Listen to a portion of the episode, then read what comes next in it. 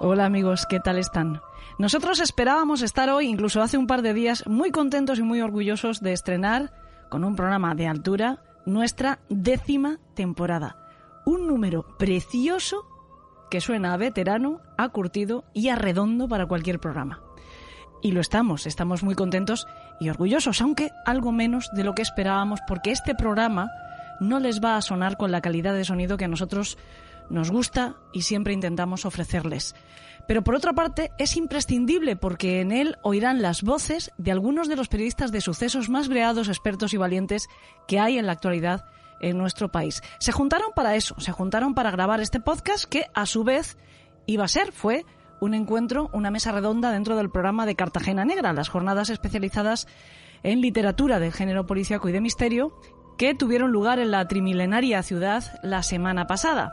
Estaba todo previsto, estaba todo hablado, menos un maldito e inoportuno apretón en las normas para los eventos durante la pandemia.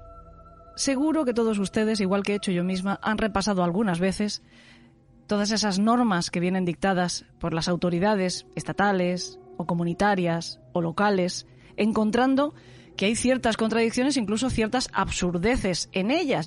Recuerden, por ejemplo, al principio que estaba prohibido que fuéramos en un mismo coche dos personas, pese a que la otra persona pudiera ser tu pareja, con quien probablemente habías pasado la noche y las noches en la misma cama. Pero en fin, son normas y desde luego hay que respetarlas. Pues entre esas normas que cuesta un poco comprender, que no acatar, está la de que pese a que había desde luego más de dos metros de distancia entre el público y quienes estábamos en el escenario, y también entre nosotros había más de dos metros, al contrario que unos diez minutos antes que habíamos estado comiendo juntos a cara descubierta y codo con codo, todos los comparecientes, todos los que participamos en el programa, tuvimos que hablar con la boca cubierta por la mascarilla. Y lo van a notar, y lo van a notar mucho en el audio. Por esa razón, quiero pedirles mis disculpas. Hay que añadir que tampoco el equipo de sonido con el que pudimos trabajar era el ideal, al menos para hacer un podcast. En fin. Sin embargo, y a pesar de todo, de que, como les digo, el audio no cumpla nuestros estándares de calidad y que nuestro mago de sonido, el gran Alberto Espinosa, que ha hecho todo lo que ha podido, eh, pero está mesándose los cabellos ahora mismo porque vayamos a publicarlo, pues verán que el contenido y sobre todo los invitados merecen el esfuerzo que pueda costarles a ustedes escucharlo. Estuvieron con nosotros, con Ana Mendoza y con quien les habla, nada más y nada menos que Chema Gil, Beatriz Osa y Alfonso Egea. Bueno, en primer lugar, bienvenidos a todos los que habéis venido hasta aquí, hasta el Batel. Creo que es de debido y sinceramente sentido cumplimiento empezar dando las gracias primero a vosotros por haber venido hasta aquí, después a las personas que nos estáis viendo desde casa, conectados a través del canal de YouTube. Gracias, por supuesto, al Ayuntamiento y a la organización de Cartagena Negra por invitarnos a hacer hoy aquí esta mesa redonda que al mismo tiempo es el programa Elena en el País de los Horrores, en el primer programa de su décima temporada. Somos ya todos unos veteranos, un programa un tanto atípico para estrenarnos porque, como veis, es un formato raro, igual se escucha de una forma distinta, pero me parece la manera perfecta de verdad para empezar una temporada que para nosotros va a ser muy, muy especial. Y muchas gracias también por el hecho de haber hecho hueco a un podcast, que es un medio adolescente en nuestro país, que apenas se conoce y que, sin embargo, necesita desde luego el apoyo de instituciones, el apoyo como ha pasado con Cartagena Negra, que nos ha invitado a venir aquí a hacer el programa. Venimos a Cartagena Negra, que creo que es el contexto ideal porque se ocupa del género policíaco, del género thriller, del género negro, del género de misterio, que es exactamente el mismo mundo, el mismo mapa donde se localiza nuestro país de los horrores. Aunque es cierto que los que son nuestros secuaces, los que son nuestros oyentes, saben que nosotros rara vez nos salimos de la realidad, que muchas veces es cruda y despiadada. Y es muy oportuno que precisamente tal día como hoy, que se celebra una efeméride en la que tuvo lugar un suceso que dejó claro para siempre, creo que sin ningún género de dudas, que la realidad siempre, siempre es más espeluznante más terrorífica y más conmovedora que cualquier ficción. Todos sabéis que hablo del 11S. Y tengo la oportunidad hoy de compartir esta mesa redonda, que ni hay mesa y desde luego no es redonda, es una cosa un poco extraña, con personas a las que admiro muchísimo, porque creo que antes estábamos hablando después en la sobremesa, creo que son una generación en la que han convertido, han colocado el periodismo de sucesos donde debe de estar, y es en el lugar de la ética fundamentalmente y de la responsabilidad que creo que todos como periodistas tenemos a la hora de abordar estos asuntos. De hecho, una de las preguntas que me gustará mucho que respondáis es si realmente nuestra especialidad, no sé si se puede llamar género a esto de los sucesos, es tal vez donde más responsabilidad se tiene que tener. Y antes hablábamos también, Alfonso y yo decíamos que este es el género, posiblemente, o la especialidad más denostada. Somos un poco apestados. Tradicionalmente tenemos a Chema Gil que es de, de la vieja escuela, y él nos lo podrá confirmar, que incluso durante algún tiempo ya antiguo, los periodistas de sucesos estaban como apartados en la redacción, eran un poco evitados. Eh, y creo que, sin embargo, eso lo hemos conseguido cambiar y lo han conseguido cambiar personas y profesionales como los que están aquí. Yo creo que todos los conocéis bien, pero me parece más que interesante, si me lo permitís, y de hecho, si me equivoco, que me corrijáis, si hacemos un pequeño repaso de vuestro currículum, me dan ganas de hacerlo como los ring. como los púgiles. La que está allí al fondo es nuestra princesa de éboli particular, que es Ana Mendoza. Nuestros secuaces la conocen, no sé si te han puesto cara, ahora estamos en YouTube. No te la van a poner tranquila, porque tienes una máscara. O sea que seguimos en el anonimato. Ella es Ana Mendoza, ella es criminóloga, colabora en Elena del País de los Horrores y además es quien dirige, coordina, administra el maravilloso blog que os recomiendo a todos que le echéis un vistazo, sobre todo a todos los que os gusta este género que nos une hoy aquí, que es Crónicas de la calle Morgue. Después está Beatriz Sosa, ella es periodista, ha trabajado en un montón de medios de comunicación, la SER, en la revista Cero, en Telecinco, hasta hace unos 14 años, si no me equivoco. No, no te equivocas, son 14 ya. 14 ya, ¿eh? Qué, rabia da cuando empezamos a repasar años y empezamos a hacer restas. Bueno, hace 14 años fichó por la sexta y allí pues ha estado en informativos que me parece que es una escuela de entrenamiento de alto rendimiento, sobre todo para periodistas de sucesos. Después ha estado en el programa Más vale tarde, que tampoco está nada mal. Yo creo que cualquier programa diario curte al más panoli, yo creo que te convierte en élite para salir a primera línea de batalla. Y su actual ocupación sí se centra al 100% en el territorio en el que nos hemos adentrado esta tarde, porque es editora del programa Expediente Marlasca, que es un programa que está especializado en sucesos, con interés especial en las secciones Caso Cerrado y Tras la Pista, que por cierto le valió un premio en el 2016 de la Fundación Quién sabe dónde. Y no sé si te pillo, te, lo hago lo hago adrede. Esto es una encerrona. Dale, dale. El año pasado me dijo que iba a colaborar en el País de los Horrores y estrenó sección. lo que pasa es que estrenó sección en el último programa de temporada. En extremis, en extremis. Y yo espero que no se haya arrepentido, que se le haya pensado en estos, en estos meses y de repente diga. Mm. a ver, podemos dejarlo en misterio, ¿no? Y Venga, lo vamos a dejar en misterio. La intriga, pero sigo. sigo. Muy bien. Alfonso. Hola. Y Chema, que vais a quedar raros si no colaboráis con nosotros. O sea, podéis uniros a la secta cuando queráis. ¿eh? Así, ¿no? Como... Cuando quiera. Cuando tú quieras. Estáis rodeados. De, a ver quién dice lo contrario. bueno, Alfonso Egea yo creo que también todos lo conocéis porque además es de la tierra, como Chema. Él es periodista, ha trabajado desde el 96 en radio, prensa, televisión. Está especializado en información de tribunales y sucesos y ha trabajado como tal, como especialista en información de tribunales y sucesos, en el programa Historias de Hoy, y durante cinco años fue jefe de reportajes de Así son las cosas, esa revista maravillosa que desgraciadamente un día desapareció. Sí. Y yo era muy adicta a esa revista.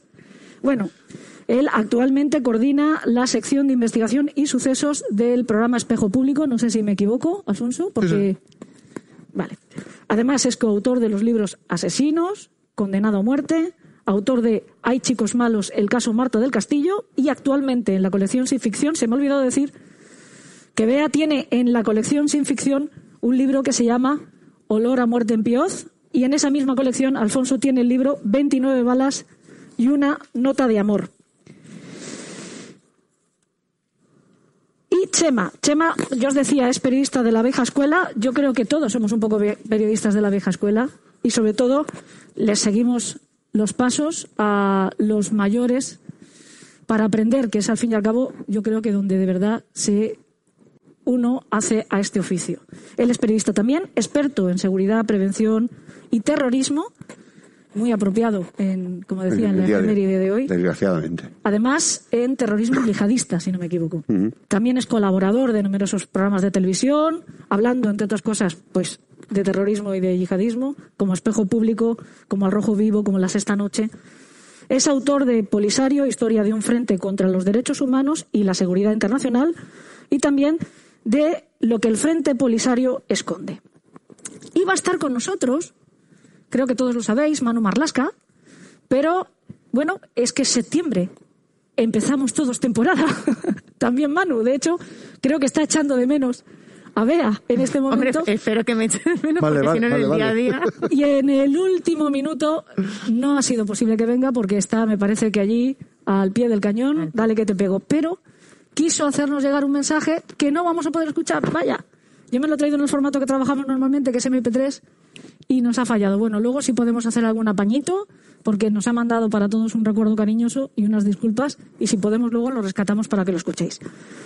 Hechas las presentaciones, si os parece, ahora sí, quiero estar muy callada y escucharos. Podemos abrir fuego.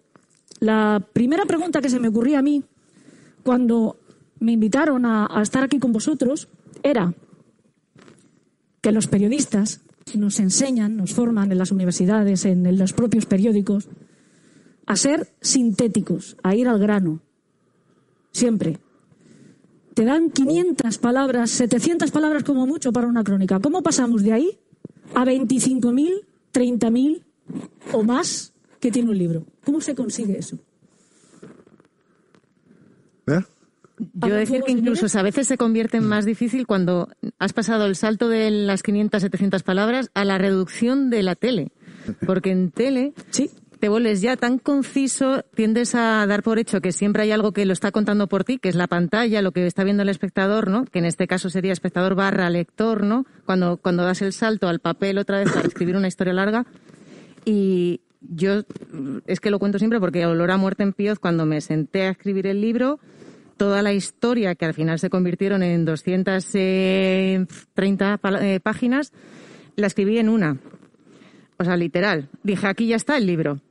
Yo ya me ponía a entregárselo a la editorial porque es que realmente es que era como, ya está, me ha salido así, porque estoy acostumbrada a condensar tanto a mientras escribes algo, estás pensando en esa imagen, que todo iba acompañado. Y me costó muchísimo poder eh, estructurarme, que además tuve que hacer eso, claro, o sea, tener que, que intentar separar y pensar en en cómo iba a dosificar la información que tenía para que realmente aquello cogiese esa forma de libro eh, que necesitaba, claro, porque en una sola página, pues obviamente habría sido un inicio y fin.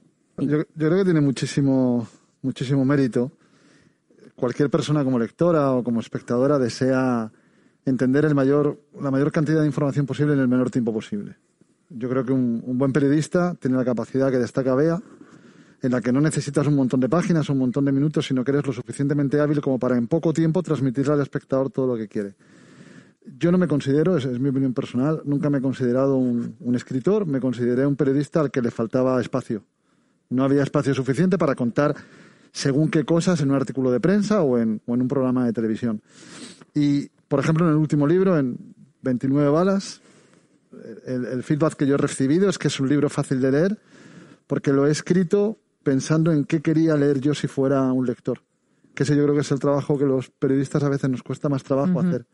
Los periodistas adolecemos a veces de esa cierta soberbia en la que queremos demostrar lo bien, lo, bien que somos capaces de contar algo.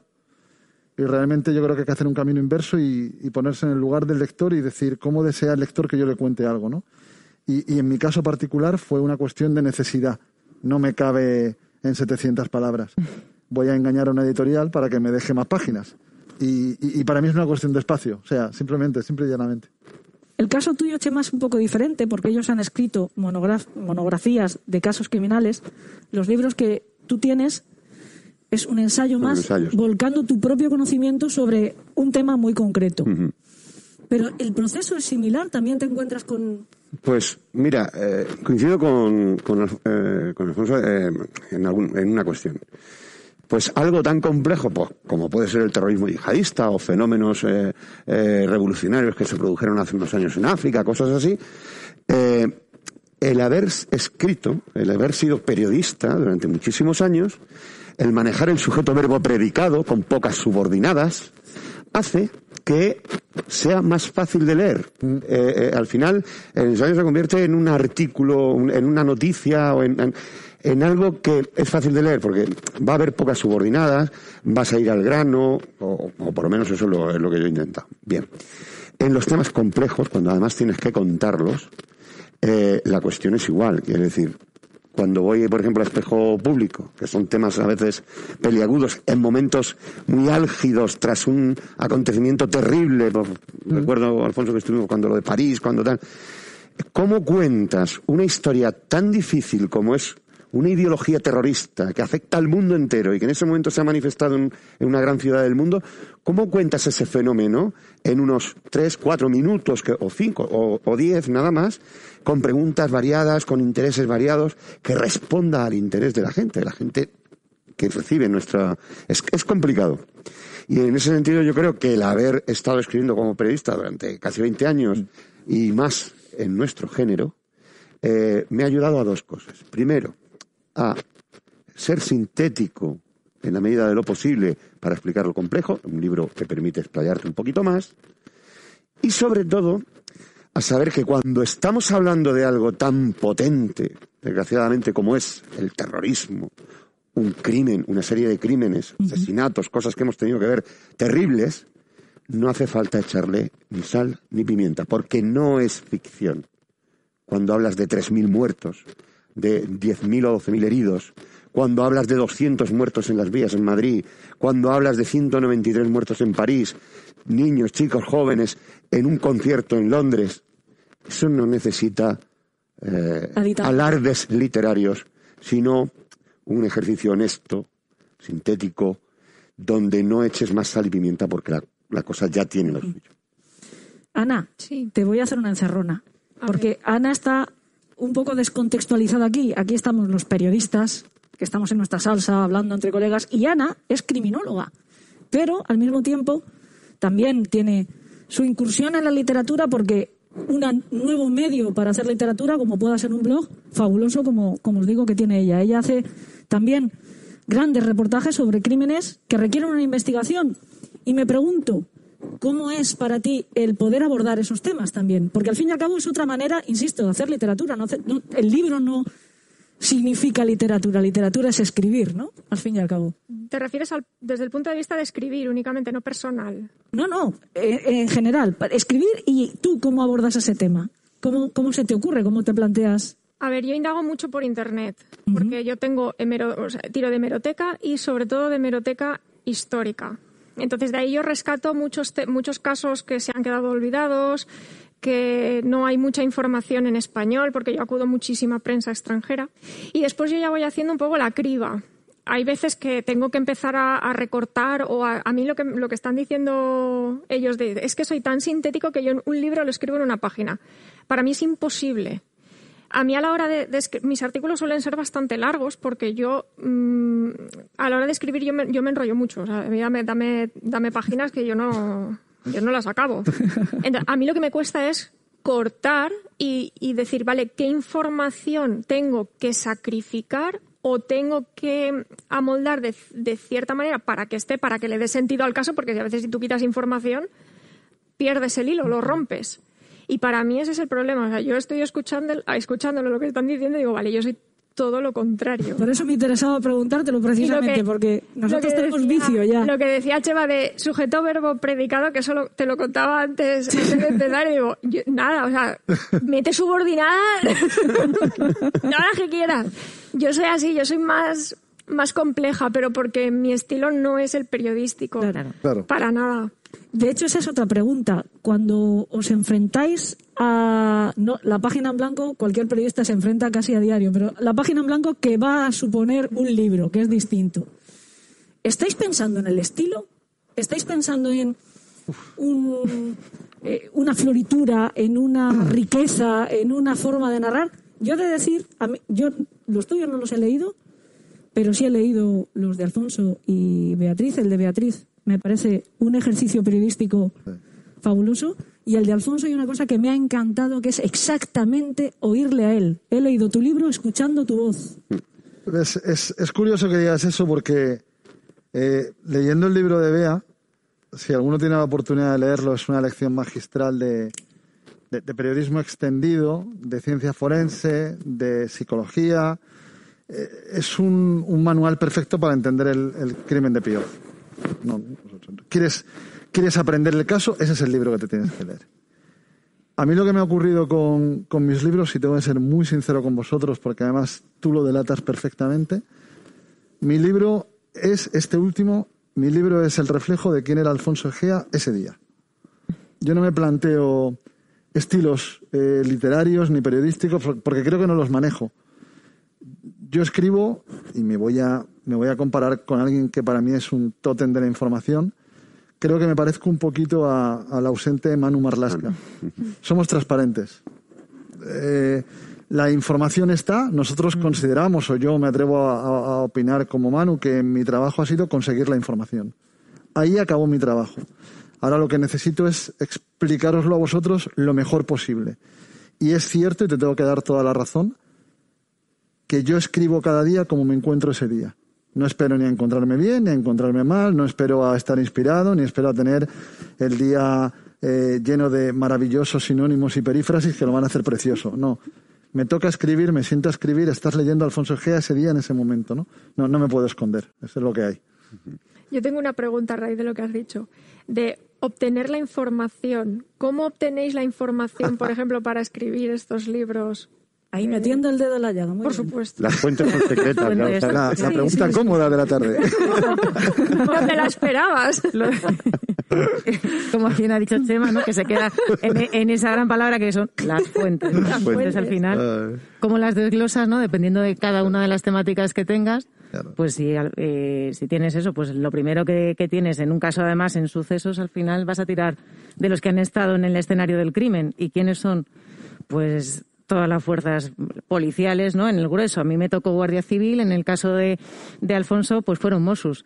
Pero, y en el caso de Chema, pues ya no nos elevamos a categorías Eh, ade- Además hay que saber otros idiomas. encima en su Es que la- lo, lo que dice, lo que dice Bea, y por la pregunta que tú haces, cuando ya, has- ya llevas un tiempo en esto, que cuando has dicho lo del 96 me da un Sí, yo sabía que esto iba rollo. a levantar Yo es ampollas. que me creo joven todavía, es que no sé. Pero eso es el asiático. Ya es lo que, Aclaremos. sí, sí, sí. La, la juventud es una enfermedad que se cura con el tiempo. Dice la puñetera, eso es el asiático que te has tomado de revuelto No, en serio, cuando preguntas eso, yo creo que hay una, una especie de, de periodistas que ya no nos planteamos si voy a conseguir la información. No, vamos a conseguir la información. ¿Vale? Ahora hay que pensar cómo.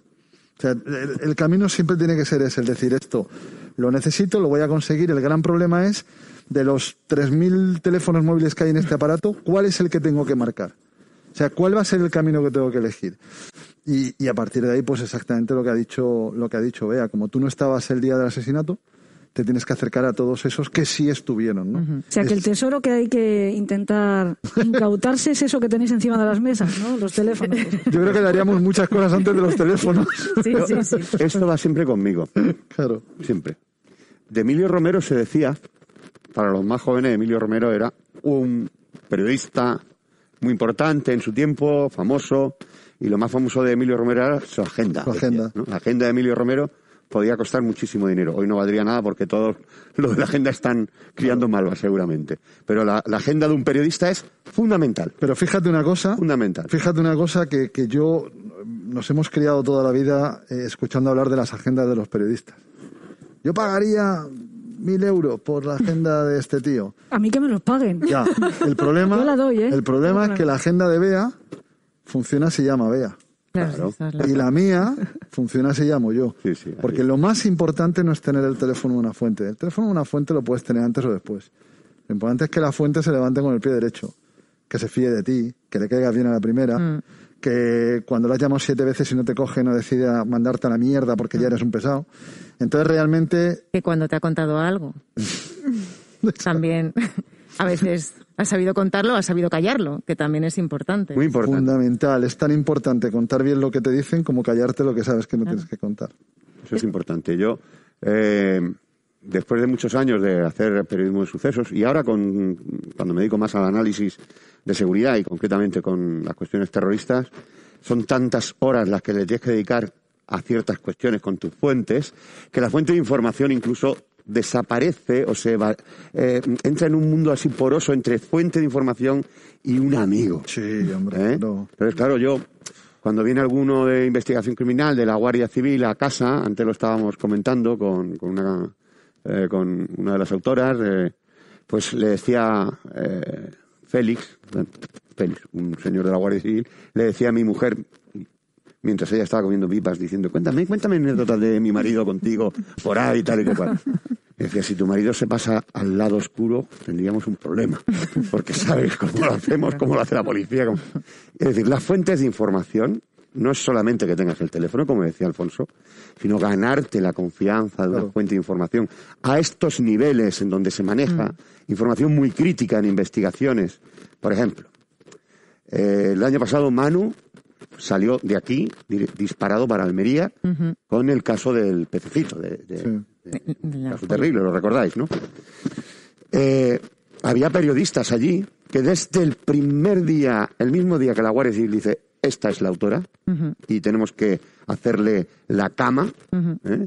y, y lo, y lo hicieron muy bien, con una habilidad tremenda, como suele trabajar la, la- la UCO. Había periodistas que sabían eso. Y había periodistas que fueron tan hábiles, creo que además fue un compañero vuestro de A3 Media, el que, sin decir que sabía que le llega casi a, a- decir a la, a la acusada, a hablarle de tal manera que la acusada casi, yo la veía digo, está deseando declarar, está deseando declarar. Ganarse la confianza de las fuentes no es solamente el teléfono y tal, es que confíen en ti, incluso, como ha dicho Bea, eso es muy importante. Los periodistas, sobre todo valemos por lo que contamos porque ese es nuestro trabajo, pero en la relación con las fuentes también cuenta mucho lo que uno debe callar, especialmente cuando se trata de investigaciones en curso, eh, si son muy delicadas, pues más, porque cualquier indiscreción, por mucho que estemos cumpliendo con nuestra obligación de informar, cualquier indiscreción en un ámbito como este puede dar al traste con la detención de un terrorista o de una asesina, que veremos a ver el juego que nos da la, la- ¿cómo se llamaba? La, Ana Julia, Ana Julia. Ana Tejada. Julia. Almería. Julia. Eh, o vamos a ver qué juego nos da, por ejemplo, el de Valencia, ¿eh? porque nos podemos encontrar con que es un asesino en serie, clara- claramente. Yo creo que hay ya tres víctimas vinculadas. Ya sabéis que criminológicamente, me corregirá la criminóloga, yo soy he estudiado algo de criminología, pero en la vía de las ciencias de la seguridad, creo que asesino en serie es aquel que comete más de tres crímenes con un espacio de descanso ¿eh? entre una Bueno, muerte y otra. Dos, tres, depende de cada De- uno, sí. le mete Depende, tres. Sí, de- depende de los autores. de Depende del. FBI, según el FBI. pero sí, Sí. es eso, sí. Eh, Entonces, tenemos que ser. eh, Mira, yo digo que este es el, ofi- el mejor oficio del mundo. Mi primer director, yo lo, lo comentaba en la comida, Ramón Ferrando, eh, en la opinión de Murcia. Claro, ahí había gente que iba pues de periodismo, la cultura, el no sé qué, tal, lo cual es muy importante. Yo era el humilde periodista redactor de sucesos, que entró en el periódico barriendo, barriendo, y sin cobrar solo por estar allí para cuando llegara el día. Y me llegó el día, estando barriendo la delegación de la opinión de Cartagena, año 88, mayo del 88, y de pronto oigo un montón de coches de policía. Cartagena es pequeña y en cuanto suena la policía, pues, y más en, en esa época, y cogí mi 850, que para el que no lo entienda, hay gente muy joven, es un coche. O sea, 850, Perdona, Más coche. detalles. Chema, Hay gente muy joven que... era un pedazo de coche. Un pedazo de coche, ya te lo digo yo, era de cuarta mano, pero aquello corría, bueno, me metí entre los coches patrulla, pum, pum, pum, iban a San Antón, un barrio de aquí de, de Cartagena, donde un señor salió escopeta en mano, matando gente. Y a mí me conocía la policía municipal, la policía local de Cartagena, porque yo además había sido policía local antes, no aquí, sino en otro sitio, había estado en la radio y había hablado mucho de ellos y con ellos. Y entonces ellos me metieron hasta el escenario donde estaban todos allí parapetados, ap- apuntándole, hice las fotografías, yo me lo hice todo. Cuando llegué a la redacción del periódico, era el que barría, ¿eh? Es que así empezábamos en el periodismo entonces, cortando teletipo y llevando café. Y cuando llegué a la redacción, dice el delegado, Pepe Martínez, que ahora está en el diario de Mallorca, dice, oye, le llama a uno que hacía sucesos, le dice, mira a ver qué ha pasado. ¿no? Que, que ha pasado algo gordo porque se han oído muchas ambulancias, muchas sirenas y tal. Vale. Oye, que me dicen que el secreto de sumario, que no sé qué. Que Y sacaste ahí- el órdago allí. Tal. Y yo llego, me meto allí por detrás para que nadie viera que estaba pisándole la manguera a otro bombero. Le dije, tengo las fotos y todo lo que ha pasado. Me pusieron un taxi, me fui a la redacción central a Murcia y allí escribí y allí ya me quedé destinado. Y ese día dejaste de barrer. Ese día dejé de barrer Claro. y me hicieron jefe de sucesos. Ahora lo que pasa es que no dejan de barrer, siguen barriendo además. Pero decir que el- el- este periodismo, que decías de vieja escuela, sí, sí, tiene, es verdad que tiene un sabor de oficio. Eso te iba a decir. De oficio. Esto, es que ahora nos eh, veníamos en el, en el coche porque Ana y yo venimos de Alicante, entonces hemos tenido un ratito pues para ir hablando en el coche y se lo decía. Existen las facultades de periodismo, algunos hemos pasado por ellas.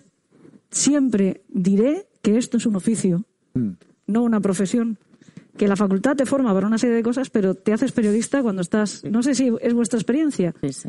Yo, no he aprendido soy periodismo licenciado en peri- soy periodista colegiado porque soy de aquella antigua de vía, carné, de la tercera vía que le llamaban. de carné, ¿no? De los que tenían el. Y, no, sí. y además eh, estoy en el Colegio Oficial de Sí, sí, sí, Periodistas. sí. Pero yo no estudié la licenciatura de periodismo. Yo mi licenciatura fue empezar a barrer la delegación de Cartagena. Pero eso me refiero. Es que Claro. eso, el periódico. eh, gratis. Es la parte del oficio. eh, esa, Claro. esa parte es la del oficio. Yo he aprendido mi oficio mal o bien, sobre todo viendo, leyendo y escuchando.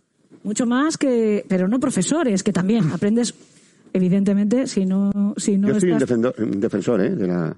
Tú eres de defensor de, de las facultades de, las periodismo. facultades. Yo de las escuelas. De Siempre, siempre que funcionen como escuela. Yo soy defensor de Siempre que de cuenten con periodismo. periodistas, de verdad, porque hay profesores, yo conozco, alguna vez tengo que ir a la universidad a dar charlas o alguna conferencia en la Facultad de Periodismo y me encuentro con algún profesor que no, es, vamos, no ha escrito un titular en su vida, en la vida real. Hay un dicho muy antiguo que dice que un periodista es un océano de sabiduría de dos dedos de profundidad. y, y esa es la descripción de, por ejemplo, un telediario. Un- una redacción de un programa tiene que saber de todo. Tiene que saber de sociedad, de sucesos, de política, de economía, de deportes. Entonces yo, yo, yo estudié en la universidad. Creo que la universidad es importante.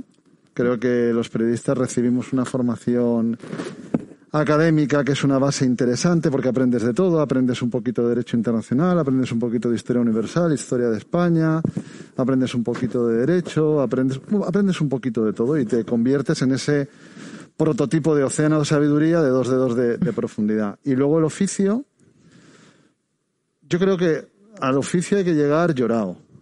Si tus profesores no fueron buenos, es tu problema. Claro, Yo creo que al final el, el oficio del periodismo criba, criba y nos va colocando a cada uno en nuestro sitio. Hay gente que intenta hacer sucesos y no lo soporta. Hay gente que intenta hacer política, es mi caso, y se aburre. Hay gente que intenta hacer economía y no lo entiende. Y yo creo que al final el periodismo, vea, currando, nos Sí. coloca a cada uno en nuestro sitio. O hay gente como hablábamos también hace unos ratitos que nos juntamos nosotros también y comentábamos que hay gente como en mi caso que yo miraba como monóculo los sucesos y lo digo de verdad que además es que mi trayectoria era de, uy, los sucesos así un poco con distancia. La primera vez que tuve que montar para televisión en Telecinco, eh, montate aquí una imagen, nosotros lo llamamos colas y es un, el bruto, el cholón de imagen que ha grabado el cámara, la cortas, la limpias, la editas. Y yo iba quitando yo, uff, esto, esto que no se vea, uff, esto tampoco. Y llegó el jefe y me dijo, ¿qué has montado? Lo estás haciendo al revés. Es que, es que te has dejado todo lo que tiene que ver el espectador, te lo has dejado fuera. Que aquí no hay historia.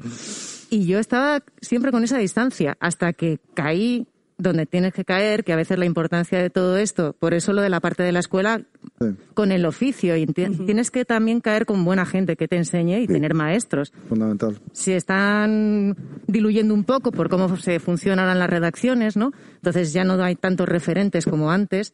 Eh, yo he tenido la suerte de, de poder trabajar con referentes y entre otros, pues como ya hemos dicho aquí, falta Manu, ¿no? Y, y es con quien yo trabajo cada día para eso, ¿no? Pero luego al final, antes lo hablábamos, ¿no? Gente que trabajamos en sucesos, que vamos juntándonos, pues también para mí pues tengo referentes, o sea, desde toda la gente que tendréis en la colección, si la veis de al revés, de Maika, Alfonso, Cruz Morcillo, y tienes esa gente con la que te gusta trabajar y de la que aprendes a contar historias. Y ahí fue cuando yo descubrí que los sucesos son historias Claro.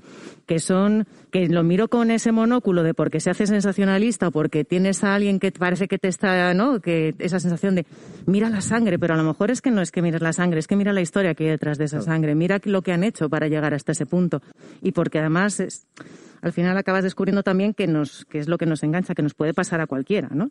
Que al final siempre tienes a alguien que al de al lado le pasa algo parecido eh, o que sabes que quizás te pueda pasar a ti, ¿no? Y te enfrentas a esas historias de esa manera porque es casi con, con esa empatía de, de quizás eh, me enfrente yo a algo igual.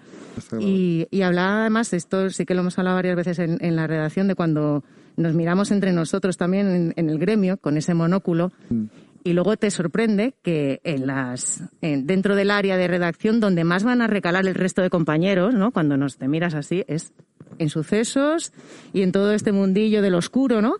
Que es donde siempre recalan para decirte, es que yo tengo una teoría. Tú has pensado o has llamado o qué te han contado y es donde recalan, por mucho que estén haciendo a lo mejor eh, alto periodismo parlamentario. A ti, a ti te, te- te ha pasado igual que a mí. Eh, cuando estás en cualquier reunión, al principio hay un poco de timidez. Al principio la gente no, no se atreve a, a acercarse mucho, pero de repente cuesta, cuentas tres, dos, uno. ¿Y qué es lo que pasó en esa casa? ¿Y, y- y- y qué es lo que ocurrió en tal? ¿Y cómo estará este? Y cómo la curiosidad que nosotros generamos en nuestro, en nuestro género, que yo considero por lo que decías antes que sí es un género, es que creo que es un sinónimo, es un género, una especialidad, Especialidad, bueno, sí. ambas cosas. Sí. Eh, ocurren, en nuestro género ocurren dos, dos cosas muy curiosas. La primera, que trabajamos con material humano extremadamente sensible. Sí. Todo es problemático en un suceso, todo. Todo. Sobre el presunto culpable pesa la presunción de inocencia, cuidadito. Sobre la víctima pesa todo el problema de la familia, qué es lo que no pueden, no deben saber, que no deben saber. El secreto de la investigación. No hay un solo artículo de prensa que merezca la pena poner en riesgo una investigación, ni uno solo. Por mucho que te vayas a llevar el Pulitzer. Pero eso, los que hacemos sucesos lo llevamos aquí todos los días. Que cada vez que estás escribiendo una cosa, te, te equivocas menos con el paso de los años, pero has cometido auténticas cagadas sin tener tú ni idea. Tú de, de forma absolutamente voluntariosa has escrito o has locutado algo que de repente ha mandado a tomar por saco la investigación. Es material sensible y al final te das cuenta de que estamos haciendo un periodismo que toca tanto lo personal y lo primitivo que tenemos dentro de nosotros que todos los compañeros de la redacción se acercan a tu mesa a dar la teoría del caso. Y tú piensas, no tienes ninguna pieza que hacer tú, no tienes nada que, que preparar. Por eso es tan, creo que es un género tan, tan primigenio, ¿no? Como tan, tan primitivo, tan básico. Es justo lo que estábamos hablando antes. De hecho, yo creo que en el periodismo de sucesos, la historia del periodismo de sucesos en nuestro país ha tenido distintas épocas muy marcadas, muy diferentes. Sobre todo, si nos fijamos en la responsabilidad y en la ética periodística, ¿no? Hemos eh, empezado, todo el mundo conoce mucho más la historia contemporánea pero antigua del periodismo de sucesos, porque ha habido hasta series de televisión en nuestro país con el caso, etcétera, y mucho menos cómo se trabaja actualmente, que es una forma muy diferente. Porque además todos pecamos un poco de cierta nostalgia, una nostalgia que es carente de objetividad, como carente de objetividad era el periodismo que se hacía también. Entonces, ¿no? Yo, Había... yo creo que cualquier tiempo pasado no fue mejor. No, estoy de acuerdo contigo, Eh, absolutamente. de cualquier tiempo pasado fue mejor aquello que te enseñó el oficio.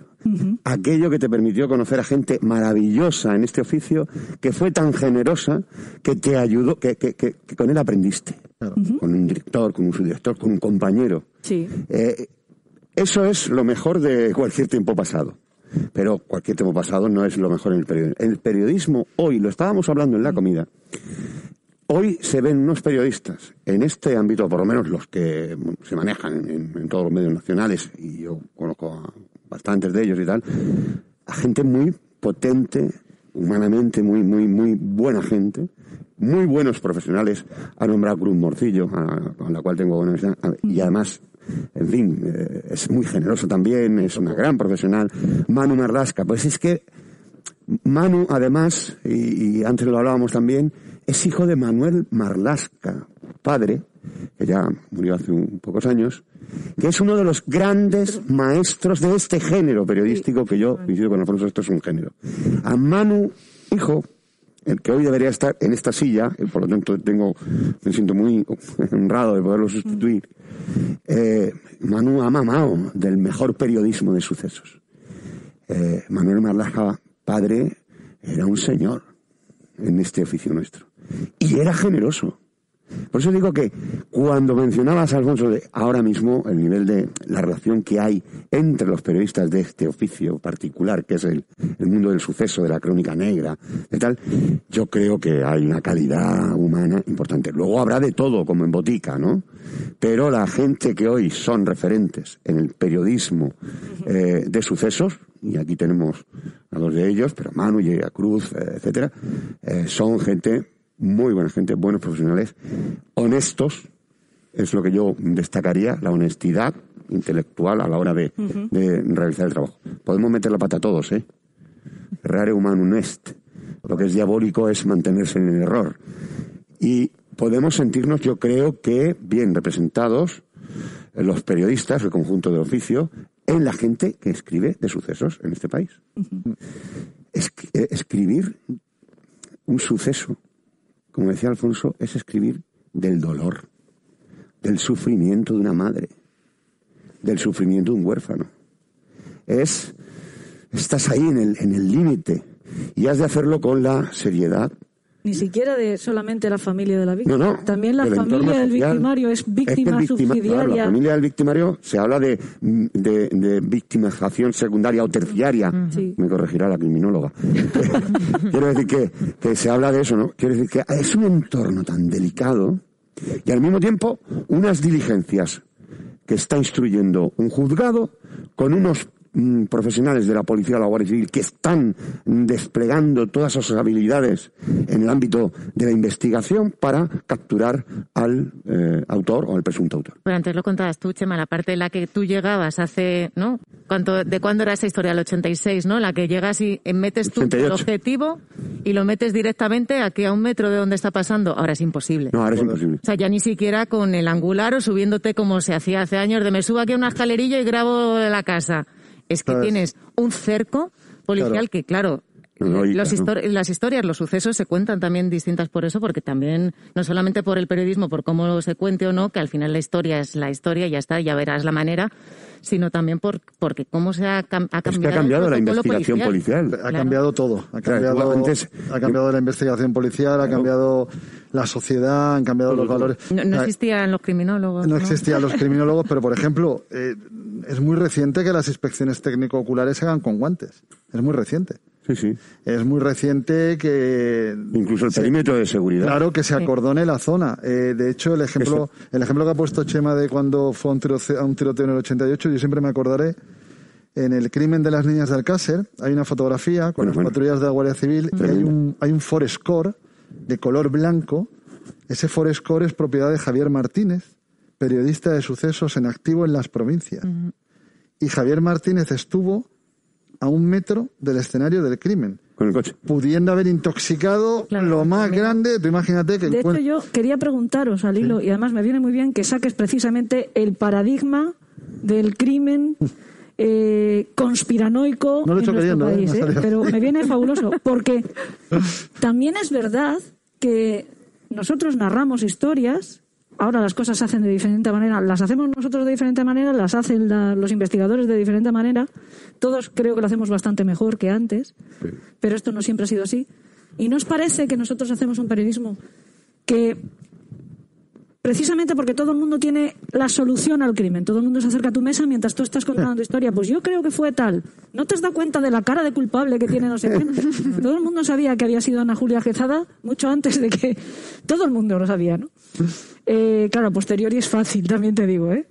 Pero en cualquier caso, ¿no os parece que hacemos un periodismo que demasiadas veces eh, invita a la conspiración, a la conspiranoia, por separar la conspiración de la, de, de la creencia de que existe detrás algo. Pero porque dejas el misterio, no, esa intriga abierta y al final siempre hay alguien que recoge el guante, pero en el fondo yo creo que depende también un poco de cada cual. Yo que soy cero conspiranoica y que además eh, en esa línea de ¿y entonces tú qué crees? Y yo siempre digo que es- soy una sosa, os doy muy poco juego porque nunca pienso Pero ¿no os parece nada más allá. también hay quien Creo que ese el, jugo que se le saca. Quien, quien invita a esa especulación un poco. Eso es una irresponsabilidad. Sí, pero tampoco sé hasta qué punto lo hacemos queriendo. Que quien lo haga conscientemente es Ya, irresponsable. es que quiero decir, nosotros como sociedad, cuando hablo de sociedad, hablo de nosotros todos, ¿eh? Ahora hablaremos de los periodistas. Tenemos un miedo al horror vacui tremendo. La, la sociedad nunca se conforma con un caso sin resolver. Y si algo nos enseña nuestro trabajo es que hay casos sin resolver. Y lo peor de todo es que si al mejor neurocirujano del mundo se le mueren pacientes en una camilla, deberíamos hacer un ejercicio de madurez como sociedad y entender que no todos los crímenes se pueden resolver. Que 99 de cada 100 veces ganan los buenos, pero a veces ganan los malos. Y como sociedad no estamos preparados para entenderlo. Y estoy pensando en un caso muy concreto. ¿Vosotros sabéis las veces que he tenido que escuchar, joder, cómo le tomó el pelo a la policía a los niños del caso de Marta del Castillo? Eh, ¿Y eso no estaba dentro de la ecuación posible? De verdad, sometemos a veces a la policía y a la Guardia Civil a la presión y la exigencia de que no resolver un crimen es un fracaso. Pero no culpamos a un médico de que se le muera un paciente en una operación. Esas cosas pasan. Por eso, como tenemos ese miedo al horror vacui, a que los casos se queden sin resolver, rellenamos los huecos nosotros. Es que a Marta la quemaron en una máquina incineradora. Hostias. Eso es de novela. Porque si no has visitado el río Guadalquivir y no has visto el caudal que tiene el río Guadalquivir y no has hablado con un policía que sacó una furgoneta robada en los años 80 del Guadalquivir, no comprendes que es muy posible que a Marta se la tirara al Guadalquivir y haya sido imposible recuperar el cadáver. Por eso la conspiración no sé dónde está. Si nosotros relatando el crimen o en los otros que necesitan sí o sí una respuesta. Hay que contestar a esto como sea. Bueno, lamentablemente no siempre se puede contestar. Mm. Yo lo que pienso, yo me pasa como a Bea.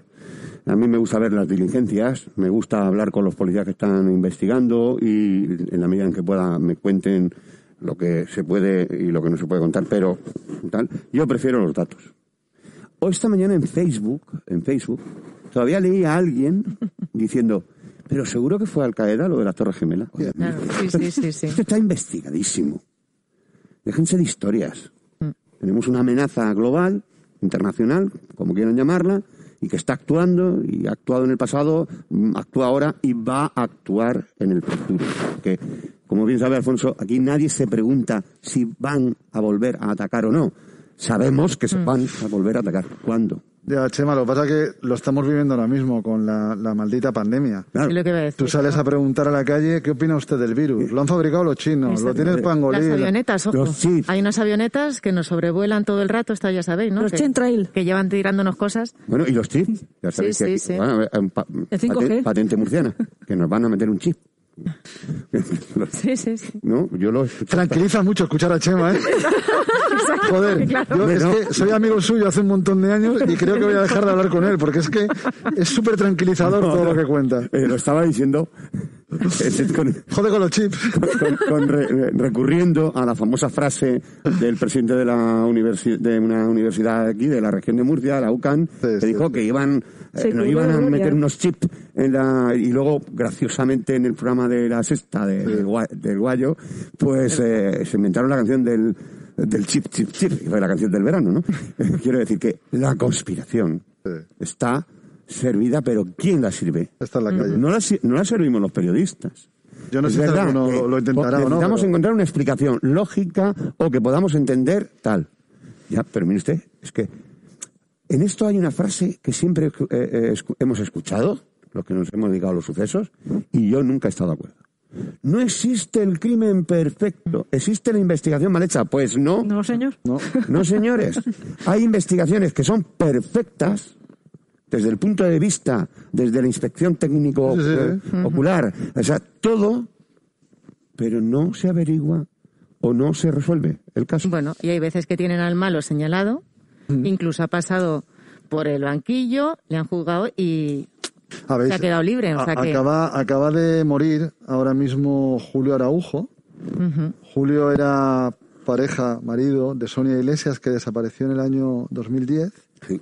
Y los investigadores del caso, porque este caso lo llevó Serafín Castro, el Sí. antiguo comisario, fijaos, tenía muy claro que Julio era, que Julio era el, el culpable. De hecho, era un tipo muy complicado porque cuando la policía le preguntó, creemos que has sido tú, te llevabas mal con tu mujer, Julio dijo, no, no, no, ¿cómo que me llevaba mal con mi mujer? Hice el amor con ella ayer, antes de desaparecer, ¿eh? Y dice el tipo, y dejé el preservativo en la basura. Hostia, pues vamos a la basura por el preservativo. Encuentran el preservativo y tiene ADN de Julio en su interior, como era normal, pero tenía que tener también ADN de Sonia en su exterior. Estaba limpio, no había nada. En el hipotético caso de que Julio Araujo hiciera desaparecer a su mujer y pensara que dejando ADN suyo en un preservativo usado en la basura le iba a servir de coartada, imaginaos el tipo del criminal al que se estaba enfrentando la policía. Por eso lo de no existe el crimen perfecto, bueno, eh, acabáramos. Bueno, también les dijo, ¿no? Ahora solamente os queda demostrar que soy yo, ¿no? A la carita se lo Entonces, dijo. Al final tienes ese tipo de criminal, ¿no? Que ese es el perfil, que esta es la parte que, es, que controla Ana, ¿no? De, que, que le harías el perfilado a alguien como Julio Araujo, que se ha muerto llevándose a la tumba literal. El quitarle al menos, ¿no? Esa parte o darle ese consuelo a la familia de Sonia Iglesias, de decirle, bueno, es que al final, pues como lo de Marta del Castillo, es que hice esto, ¿no? Sí. que ni siquiera ha sido capaz, pese a que todo le apuntaba a él. Entonces es verdad que son, ¿no? Es el perfil Sí, sí. de, no sé si entra en la categoría del psicópata Pues o... podría entrar perfectamente. Sí. Podrían entrar, pero, por ejemplo, muchas veces no pensamos en lo que también en seguridad y en criminología estudiamos, y es eh, la conciencia forense que, Que el tienen los criminal malos. llega a obtener, a veces de, por las vías más eh, insospechadas. De, de O sea, hecho, estoy eh, seguro que muchos de eso los... justo hace muchísimo hincapié Alfonso en su libro, sí, porque la- la conciencia encima. forense de un, de un asesino, Claro. eh, hace 40 años no existía conciencia forense. No solo de un asesino. En esta sala, No, no, todas, de un todas las personas que están aquí, todas las personas que están aquí, Tienen conciencia forense. saben mucha más ciencia forense de lo que creen. Mm. Porque la están mamando a diario.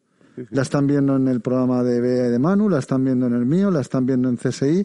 De repente, si pusiéramos aquí en común todo el conocimiento de ciencia forense que tenéis todos vosotros, alucinaríamos. Igual resolvíamos algo. Si quieres, Sí, a probamos. lo mejor hay un malo y todo aquí. No, pero, No, pero es más, la- la- dice, ¿no? La conciencia forense, y además conocemos casos eh, donde la conciencia forense ha operado, lo que pasa que en este caso operó en plan muy chapu- en el caso en el caso que estoy pensando operó muy chapuceramente y al final fue de- fue detenido imputado con todas las pruebas ADN etcétera no pero hay tal nivel de conciencia forense en el Reino Unido no sé si era mm, el CSI eh, tardó en autorizarse o sea casi se prohibió esa serie al principio.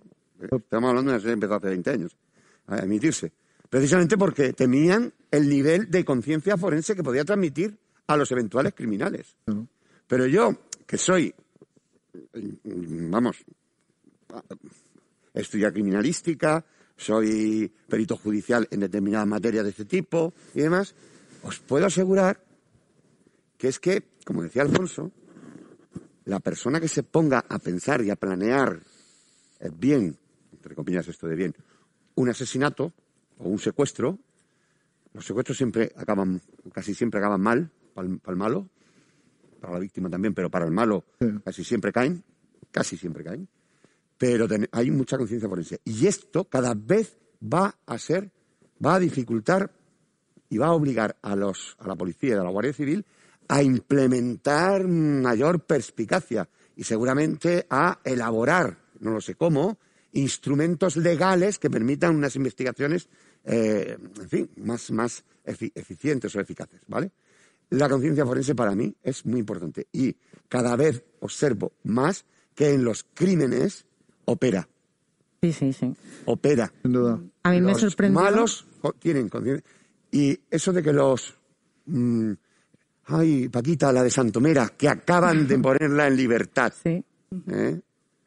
Mató a sus dos niños con el cable del cargador del teléfono. Y el tercer hijo, con 12 años, estaba escuchando la muerte de sus hermanitos pequeños. Paquita, la de Santomera, es una señora que en el primer día del juicio iba así compungida. Pero en cuanto se le pinchó tres veces, porque además la técnica del fiscal fue hacer aparecer el auténtico rostro de, de esta mujer, es una mala. Es una persona mala. Los malos existen. La gente dirá, hombre, es una madre, tiene que estar loca. salió de-". No, no, es que los malos existen. Y son muy malos. Y aquella mujer quería eh, dañar al marido.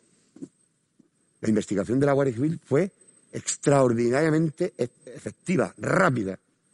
Porque además ella había imputado a un grupo de ecuatorianos el, el crimen. Y se estaba poniendo la población ya en pie de guerra para ir a cazar ecuatorianos. Imaginaos la maldad de esta mujer. Claro, pero mira a Patrick Nogueira, que le iba a ver indirectamente encalomado el marrón a unos sicarios. O sea, que eso fue un poco al principio lo que se especuló.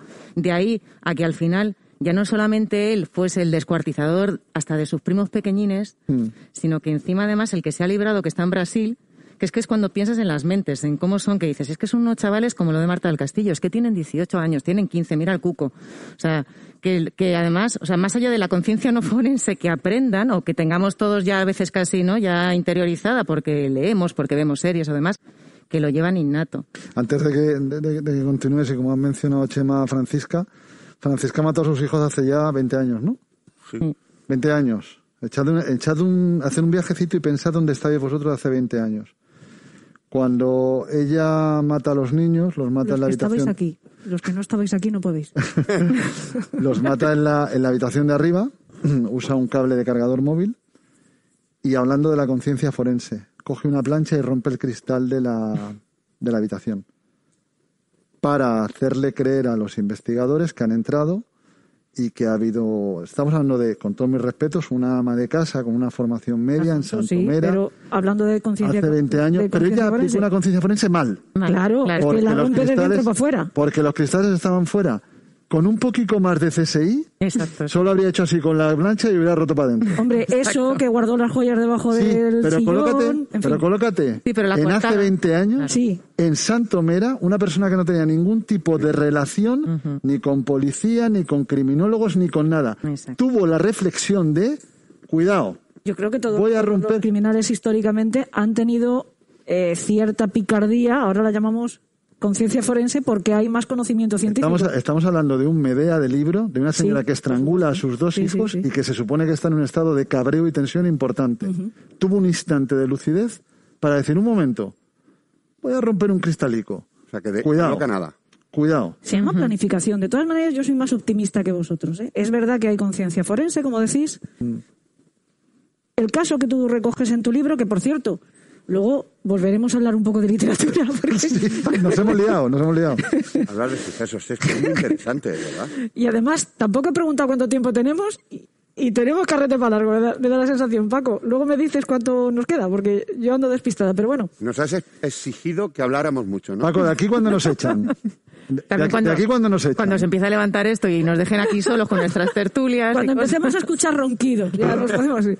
Bueno, yo lo que os decía, eh, efectivamente hay más conciencia forense, pero cada vez tenemos más herramientas, o los investigadores tienen cada vez más herramientas, y lo más importante, que son herramientas de criminalística. Ahora los crímenes se resuelven gracias a la tecnología, a la triangulación de los móviles, a las cámaras que están por todas partes. Eso que mucha gente critica porque estamos absolutamente controlados, bendito sea. A veces estar absolutamente controlados. No sé si lo sabéis, pero el Estado tiene datos de todas las personas que no han respetado la cuarentena. No tiene el nombre, porque hay una ley que protege los datos. Pero todo el que tiene un teléfono móvil ha estado perfectamente controlado si ha estado en su casa cuando tenía que estar o no. No saben quién es, porque ese dato no se ha podido revelar. Pero hasta ese punto estamos efectivamente controlados. Entonces sí hay más conciencia forense, pero si dos policías que tienen una formación y una carrera de por sí meten tanto la pata, como en el caso El caso del libro de, de Alfonso es el, el de la Guardia Urbana de Barcelona, esta pareja de amantes que mataron a, eh, a la pareja de, de ella, sin más conciencia forense, más conocimiento, ya ni siquiera conciencia, conocimiento de verdad, tiene estos agentes de, de la ley y meten la pata hasta el punto que son sospechosos desde el minuto dos, desde el minuto uno, porque creo que también es verdad que cada vez está mejor dotada la Guardia Civil y la policía. Antes en la comida hablábamos de una cosa que hemos comentado muchas veces en el programa. En España hay asesinos en serie, no los hay. Hay quien dice que se oculta información, esto es una cosa que también preguntaremos. Lo que sí sabemos es que se aborta, que si los iba a haber, gracias precisamente a, a la preparación que tienen actualmente los responsables de las investigaciones y esas herramientas que aporta la tecnología, se aborta cuando alguien va a ser un asesino en, en serie, se le ve chicle. Chicle yo creo que tiene todas las trazas de ser un asesino en serie. Bueno, era un depredador. Claro. O sea que- Sí, sí, Claro, por, por Pero se le, por- De- afortunadamente se le frustró en un segundo, segundo intento, que no sabremos cómo iba a acabar, pero vamos. y que no Bueno, pero venía ya arrastrando ya de atrás lo que Eh, había sí, hecho. pero me refiero el, el, el salto Claro. al asesinato, porque sabemos que muchos asesinos en serie, depredadores sexuales, empiezan con una depredación sexual como violadores. Pensábamos antes, y es otro caso, que ha resuelto la tecnología 40 años después en Golden State Killer, ¿no? O sea, fijaos cómo se ha resuelto ese caso.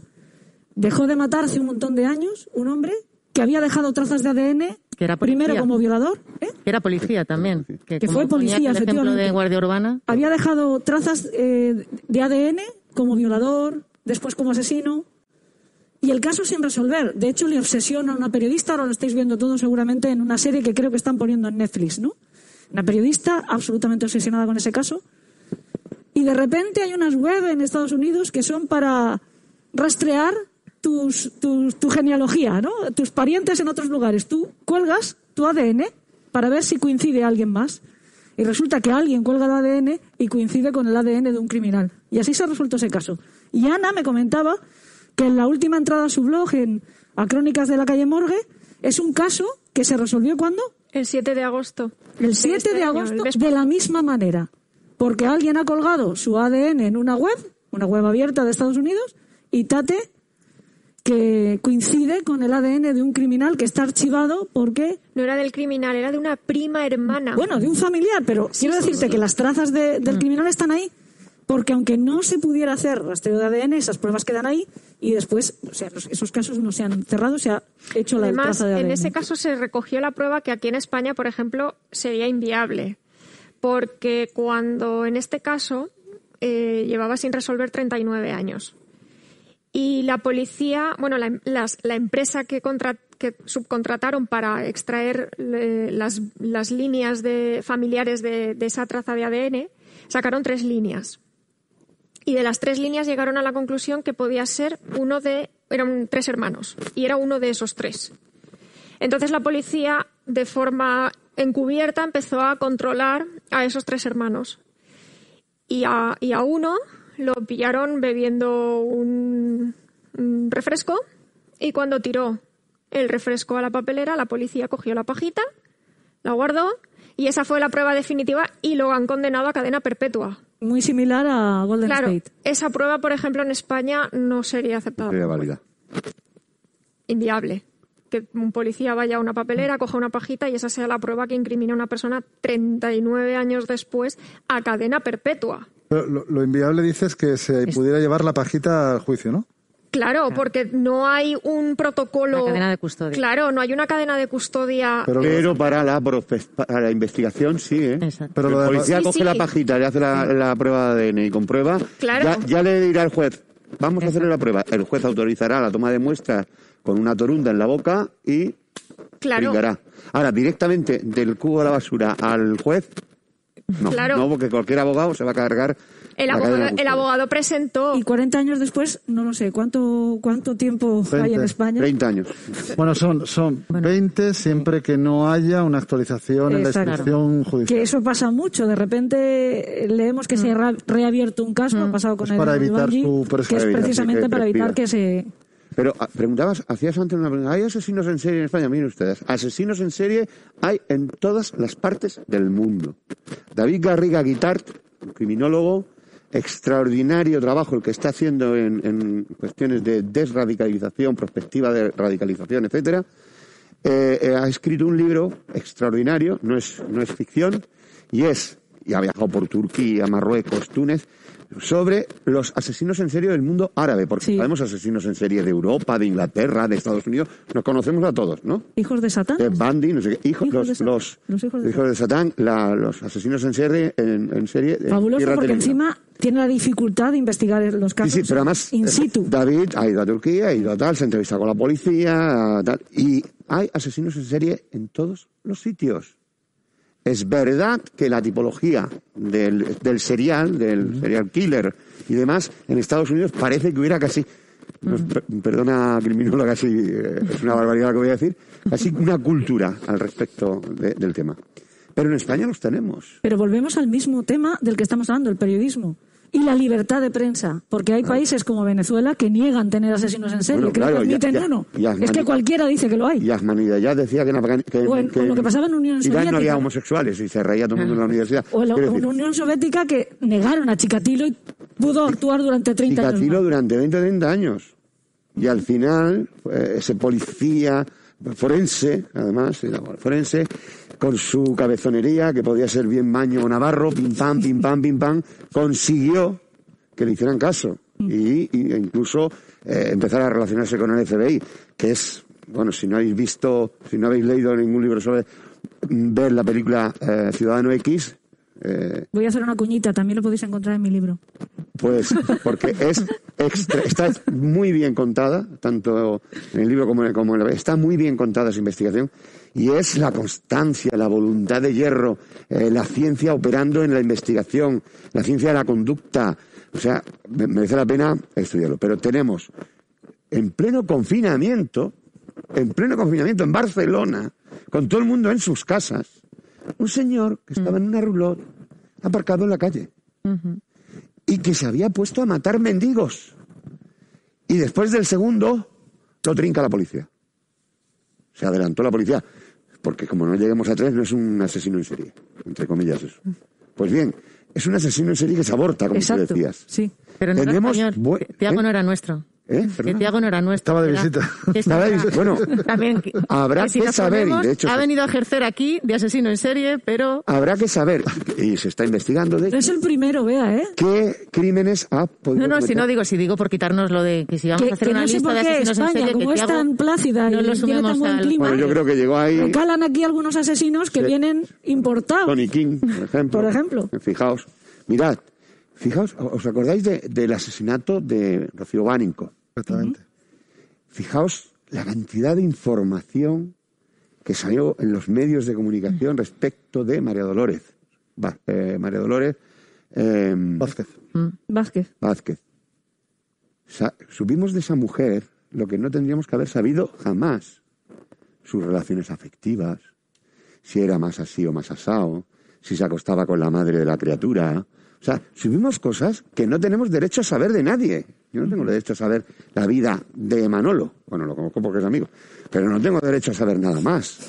De esa mujer inocente mientras no se demuestre lo contrario, lo averiguamos todo. Y en su caso, Fue ni siquiera condenada por que un se demostrara lo contrario. O sea, al final, fíjate, Fue, fue, condenada. condenada Le arruinaron la por vida. un tribunal, la sentencia no estaba suficientemente ra- razonada, el TSJ tira para atrás, en ese momento hay una colilla que aparece, criminalística de la Guardia Civil, por cierto, que acaba de morir el, el coronel Francisco Montes, que es el que modernizó todo el laboratorio de ADN y demás de la criminalística de la Guardia Civil hasta ponerlo en lo mejor del mundo, y aparece el asesino, un inglés, y hasta ese momento había gente que estaba juzgando y condenando, y de hecho fue condenada en un tribunal popular, fue condenada una inocente.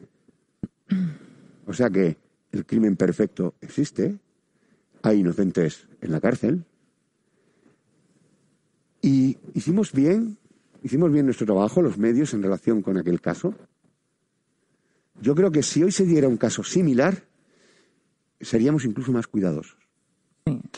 Bueno, ya, ha ocurr- ya ha ocurrido. Yo creo que el, Seríamos más cuidadosos, más que nada porque alguien ha compensado a esa mujer. Bueno, estaba, ¿no? Tenía pendiente la indemnización que nunca recibió, ¿no? Ahora- 80.000 euros creo que iban a... No. Sí, Pero es que su madre se murió pensando en... a ver, Fue tre- tremendo, ¿no? pues el caso Baninkoff es tan complejo que ta- también somos un país de blancos y negros. No nos conformamos con, con los grises.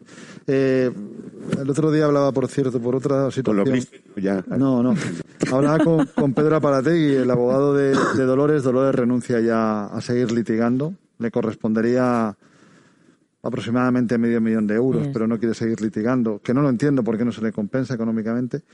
Eh, ser de oficios. Sí, es un, eh, pero claro, también la justicia te dice algo que es muy, muy coherente. No es un fallo flagrante del sistema. El sistema funcionó. Lo, lo que pasa es que nuestro sistema es una mierda y ahora voy a entrar en algo que yo no soporto, que es la ley del jurado. Dolores Vázquez estrenó la ley del jurado. Ay, sí. Tenemos la ley del jurado más chapucera de todo Occidente. En nuestro país, un jurado puede irse cada día a casa a cenar con la familia. Cada día. Sí. Y por lo tanto, Ya ver el En telediario y el el juicio, en y el el- juicio, en el juicio de OJ Simpson, el jurado estuvo confinado en un hotel un año. Un año. No hay arca pública en España que soporte eso. Nos hemos comprado una ley del jurado que no podemos pagar. No podemos pagar. Entonces, tenemos una señora en una sala en la que el abogado de la acusación le dice, ¿es usted una mujer homosexual que cumple el rol de masculino en esa casa? Y como usted no conseguía meter en vereda a Rocío, tuvo una discusión y la mató. El jurado, tiene el rol masculino. Y el informativo, y dicen que tal y cual. Y ese señor del jurado va a casa a cenar. Y mientras está con su marido, le dice, ¿para aquí? ¿Qué tal ha ido el juicio? Que dicen que era bollera. Y otro día, y otro día, Y las y otro día. de personas calentadas por todas Por estas eso- crónicas que se juntan Claro. en la puerta del juzgado, entonces que de- insultan. Entonces, ¿de quién es la culpa? ¿Del guardia civil que se le mete en la cabeza que es asesina por bollera? ¿Del político que decide legislar una ley del jurado que permite que el jurado se vaya a su casa a cenar con su marido? ¿De un juez que acepta un escrito de acusación que te lo lees ahora a la luz de las pruebas y, Y no es hay por dónde imposible de cogerlo? No lo hay. Claro, es que al final siempre dicen, no, y es que la prensa cómo se pasó. Bueno, sí, la prensa tuvo su papel y en nuestro hombro lo llevamos y los que ejercemos en esto pues nos ocupamos de intentar hacerlo lo mejor posible, pero que hay una corresponsabilidad. O sea, que un, un error tan grave no se lo puedes adjudicar No, exclusivamente. no, no. Sí, lo que quiero decir es que, fijaos, este mundo es muy complicado. Eh, yo antes decía, yo de sujeto, verbo y predicado. Eso no quiere decir que estemos escribiendo cosas sencillas, sino que con un sujeto, verbo predicado tenemos que ocuparnos de algo tan complejo como que la Guardia Civil, a través del ADN de una colilla que aparece años después, vincula esa colilla a una colilla que apareció en el primer escenario. Y gracias al análisis del ADN de la colilla del Royal Crown que apareció en ambos escenarios, dije, ¡eh! Y es la propia Guardia Civil, fijaos, su propio laboratorio de criminalística, el que más allá de que la Guardia Civil es la que ha llevado y ha propuesto al fiscal que acuse a esta mujer, es la Guardia Civil la que dice, "Ch, ch, ch, ch, paren, paren las máquinas. Aquí tenemos a un tío. Que además venía de Inglaterra de hacer las suyas. Asesinos en serie, los hay españoles, mm, los hay de otros países que vienen a España, y habrá una cifra negra o cifra oculta que estudiamos en criminología y en seguridad, que seguramente no sepamos.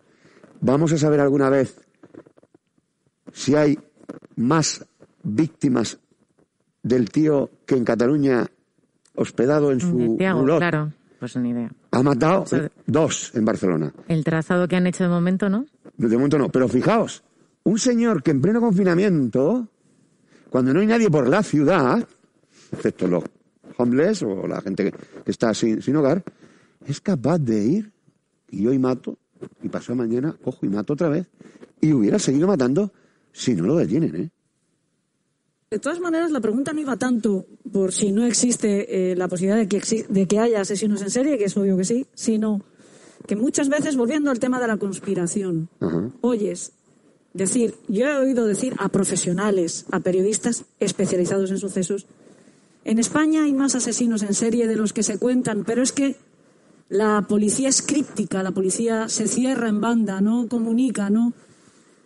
Estas, estas, a eso voy. Si esto también forma parte de la conspiración. Te señalan, vea, no sé por qué.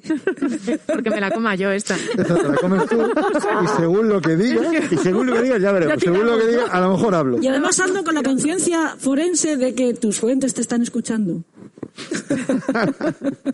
Ahora la que hablas, vea, ¿eh? La que Sí, hablas, sí, vea. sí, apunta. No, pues mira, eh, como, como Dejará a ¿cómo Ana que esta? responda. Pero- como a Ana la estamos pero- señalando todo el rato como la criminóloga, la criminóloga, que se la coma Claro, Ana. claro. Ana, responde tú. ¿Cuál era la pregunta exactamente? Es- La podemos dejar detrás de un Que la estúpido policía velo. calla.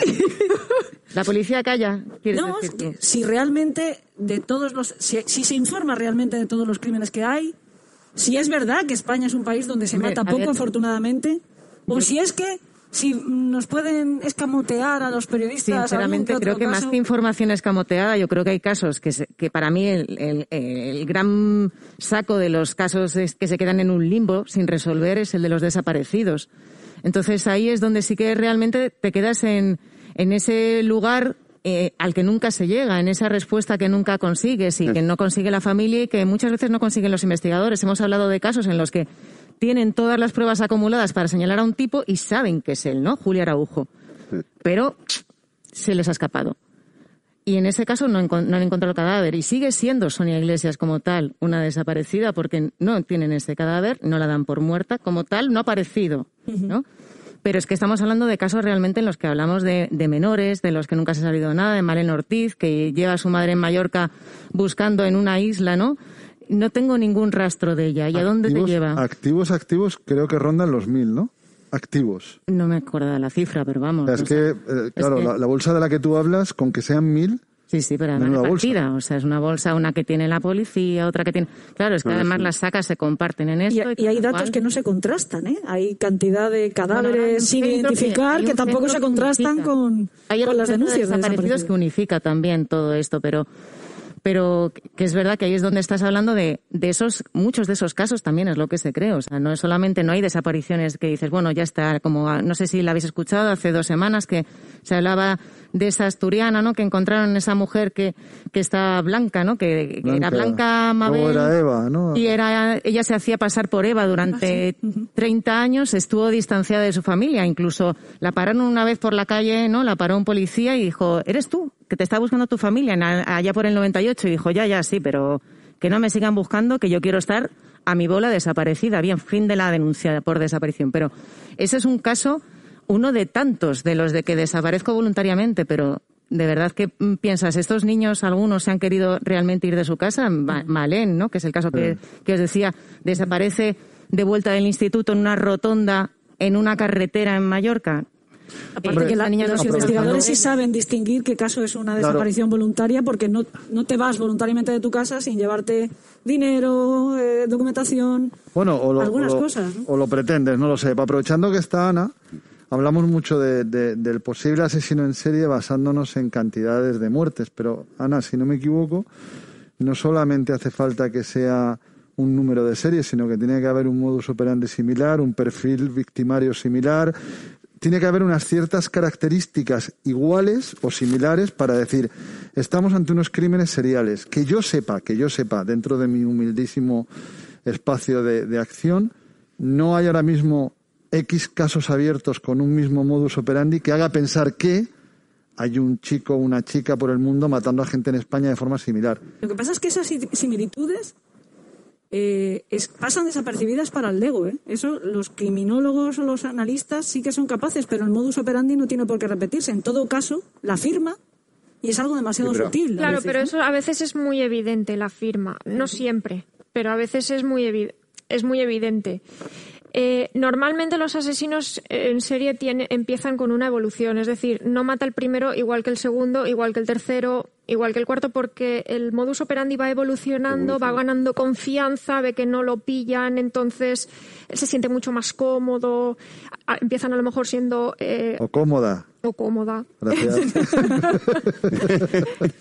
empieza Estamos a el siendo un depredador sexual y eso acaba convirtiéndose después eh, ya en un asesinato. Y sí que hay algo que nunca va a variar, que es una firma. que es esa huella eh, psicológica que mm, de alguna forma está expresando algo tan profundo de su personalidad que a veces hasta lo puede hacer inconscientemente. El modus operandi, que es lo que él mm, planifica, es decir, lo que él planea, cómo, dónde lo voy a hacer, a quién voy a atacar, cómo y cómo voy a huir para yo protegerme de que me, de que me eh, pillen. Eh, eso sí que es, es pensado y puede haber fallos, puede haber errores, pero algo tan tan personal como una firma, no, porque no, no, no es necesario para cometer el hecho. Eso lo hablábamos en un programa que, de- del País de los Horrores, que, que era, es un, poco, un programa un poco más teórico, que sí que hablábamos de la diferencia entre el modus operandi y la firma. Y, y yo le ponía un ejemplo eh, a Elena con una mano, por ejemplo. No es lo mismo en un modus operandi que tú cortes una mano porque quieres evitar que cojan las huellas dactilares para identificar una persona, que tú le cortes las manos y te las pongas después en la estantería como un trofeo. La intención es radicalmente diferente. Entonces, eh, tú puedes tener un asesino en serie que ves que les faltan las manos amputadas, pero después tú tienes que estudiar ese conjunto El del caso para saber cuál es la intención de verdad para que esté haciendo esto. La firma no tiene por qué. Eh, bueno, en realidad la firma no es una característica del modus operandi, sino No, una no. firma de, del sujeto. Es de él. Es lo- la- su, impronta, su impronta la transmite a través de esa firma. Pero esto en los asesinos en serie de tipo ordenado. Pero si nos enfrentamos a un un- a un asesino en serie como el asesino de, de mendigos, que es, Esca- Sí, Francisco Esca- eh, García Escalero. Escalero. García Escalero, que murió ahí en el, en el psiquiátrico penitenciario de Foncalén. Eh, ¿cuál, es, ¿Cuál sería la firma o el modus operandi? Mire, era un desastre. A él no le importaba dejar rastros suyos. Eh, asesinaba, descuartizaba, se comía un trozo del, del mendigo. Y así no sé cuántos mató. 16 o 16 15. o 17. Firmas Pudieron- mataba lo que tenía cerca, ¿no? Claro, sí, sí, además. Generalmente, claro. Y, y siempre se combinaba en un momento en el que tenían la fogata encendida, eh, había bebido vino. Por eso no le pillaron, Estamos hablando ante un esquizofrénico psicópata y no tenía firma. Su firma era la desorganización. Cuando se repite eso, ¿cuál era la firma? Eran mendigos. La victimología fue algo que unió una serie de asesinatos, tal. pero luego tenemos Pero, individuos. Chema, por eso a él no le pillaron. ¿No? Él dijo, por favor, sí. Cogedme- cogedme que me. Cogedme que tengo hambre. Pero luego, pensad, por ejemplo, hizo un trabajo, una entrevista, seguro que la habéis visto, y si no, os la recomiendo porque está en internet, John Sistiaga, a, eh, perdonar porque con el infartico cerebral a veces la memoria me Pobrete. vaya. La madre que te parió. Escucha, eh, el eh, Garavito. Garavito Menudo personaje es también. la bestia humana viva que yo mm, eh, a mí que más me asusta, que me- más me descompone, porque asesinó y violó, según él, se le pudieron probar ciento y pico, pero según él pudieron ser hasta 300 300 niños. niños. Niños. Garavito está en una prisión y está deseando hacer cualquier pifia para que no lo dejen, porque está a punto de salir de la cárcel. Y él sabe que en cuanto salga de la cárcel, vamos, va a durar en Colombia lo que dura un chupachú en la puerta de un colegio, como se decía antes. Quiero decir, tenemos unas bestias, unas, unos, unas mm, alimañas en medio de la sociedad. Tenemos que ser conscientes que estos seres humanos que no están locos, eh, que viven junto a nosotros, los psicópatas se caracterizan porque incluso pueden ser muy sociables, son mentirosos, son capaces de, de convertir su vida, tener una doble vida de forma permanente, estar casados, eh, tener hijos, ser sociables. Uy, qué raro, si era tan buena persona. 200 niños violados y asesinados. El camaleón que dice Vicente Garrido. Por cierto, que es el momento en el que, señores, se convierten ustedes en cazadores cazados porque cambiamos roles. Ay, creí que Son no- ustedes periodistas a partir de este momento. Si alguien tiene alguna pregunta para... De aquí para allá. Hasta luego, siempre placer. ¿Eh? Para Chema, para Alfonso, para Bea o para Ana. que levante la manita y bueno, esto yo también quiero pedir disculpas a nuestros secuaces porque tal vez este el sonido no va a ser exactamente como el que suele ser en nuestro programa. Pido disculpas también a Espi, que va a estar acordándose de toda mi familia. Espi es nuestro técnico de sonido, Alberto Espinosa, mago, pero a veces le ponemos las pruebas ya que ni a Harry Potter, ¿eh? Entonces no sé qué tal eh, se estará recogiendo el sonido. Los técnicos de aquí son fabulosos, pero luego para, para hacer el podcast nosotros trabajamos con, con, otros sistemas. Entonces no sé cómo va a ser el tema de la pregunta. Pero bueno, también tenemos micro, o sea que yo creo que triunfaremos como, como podamos.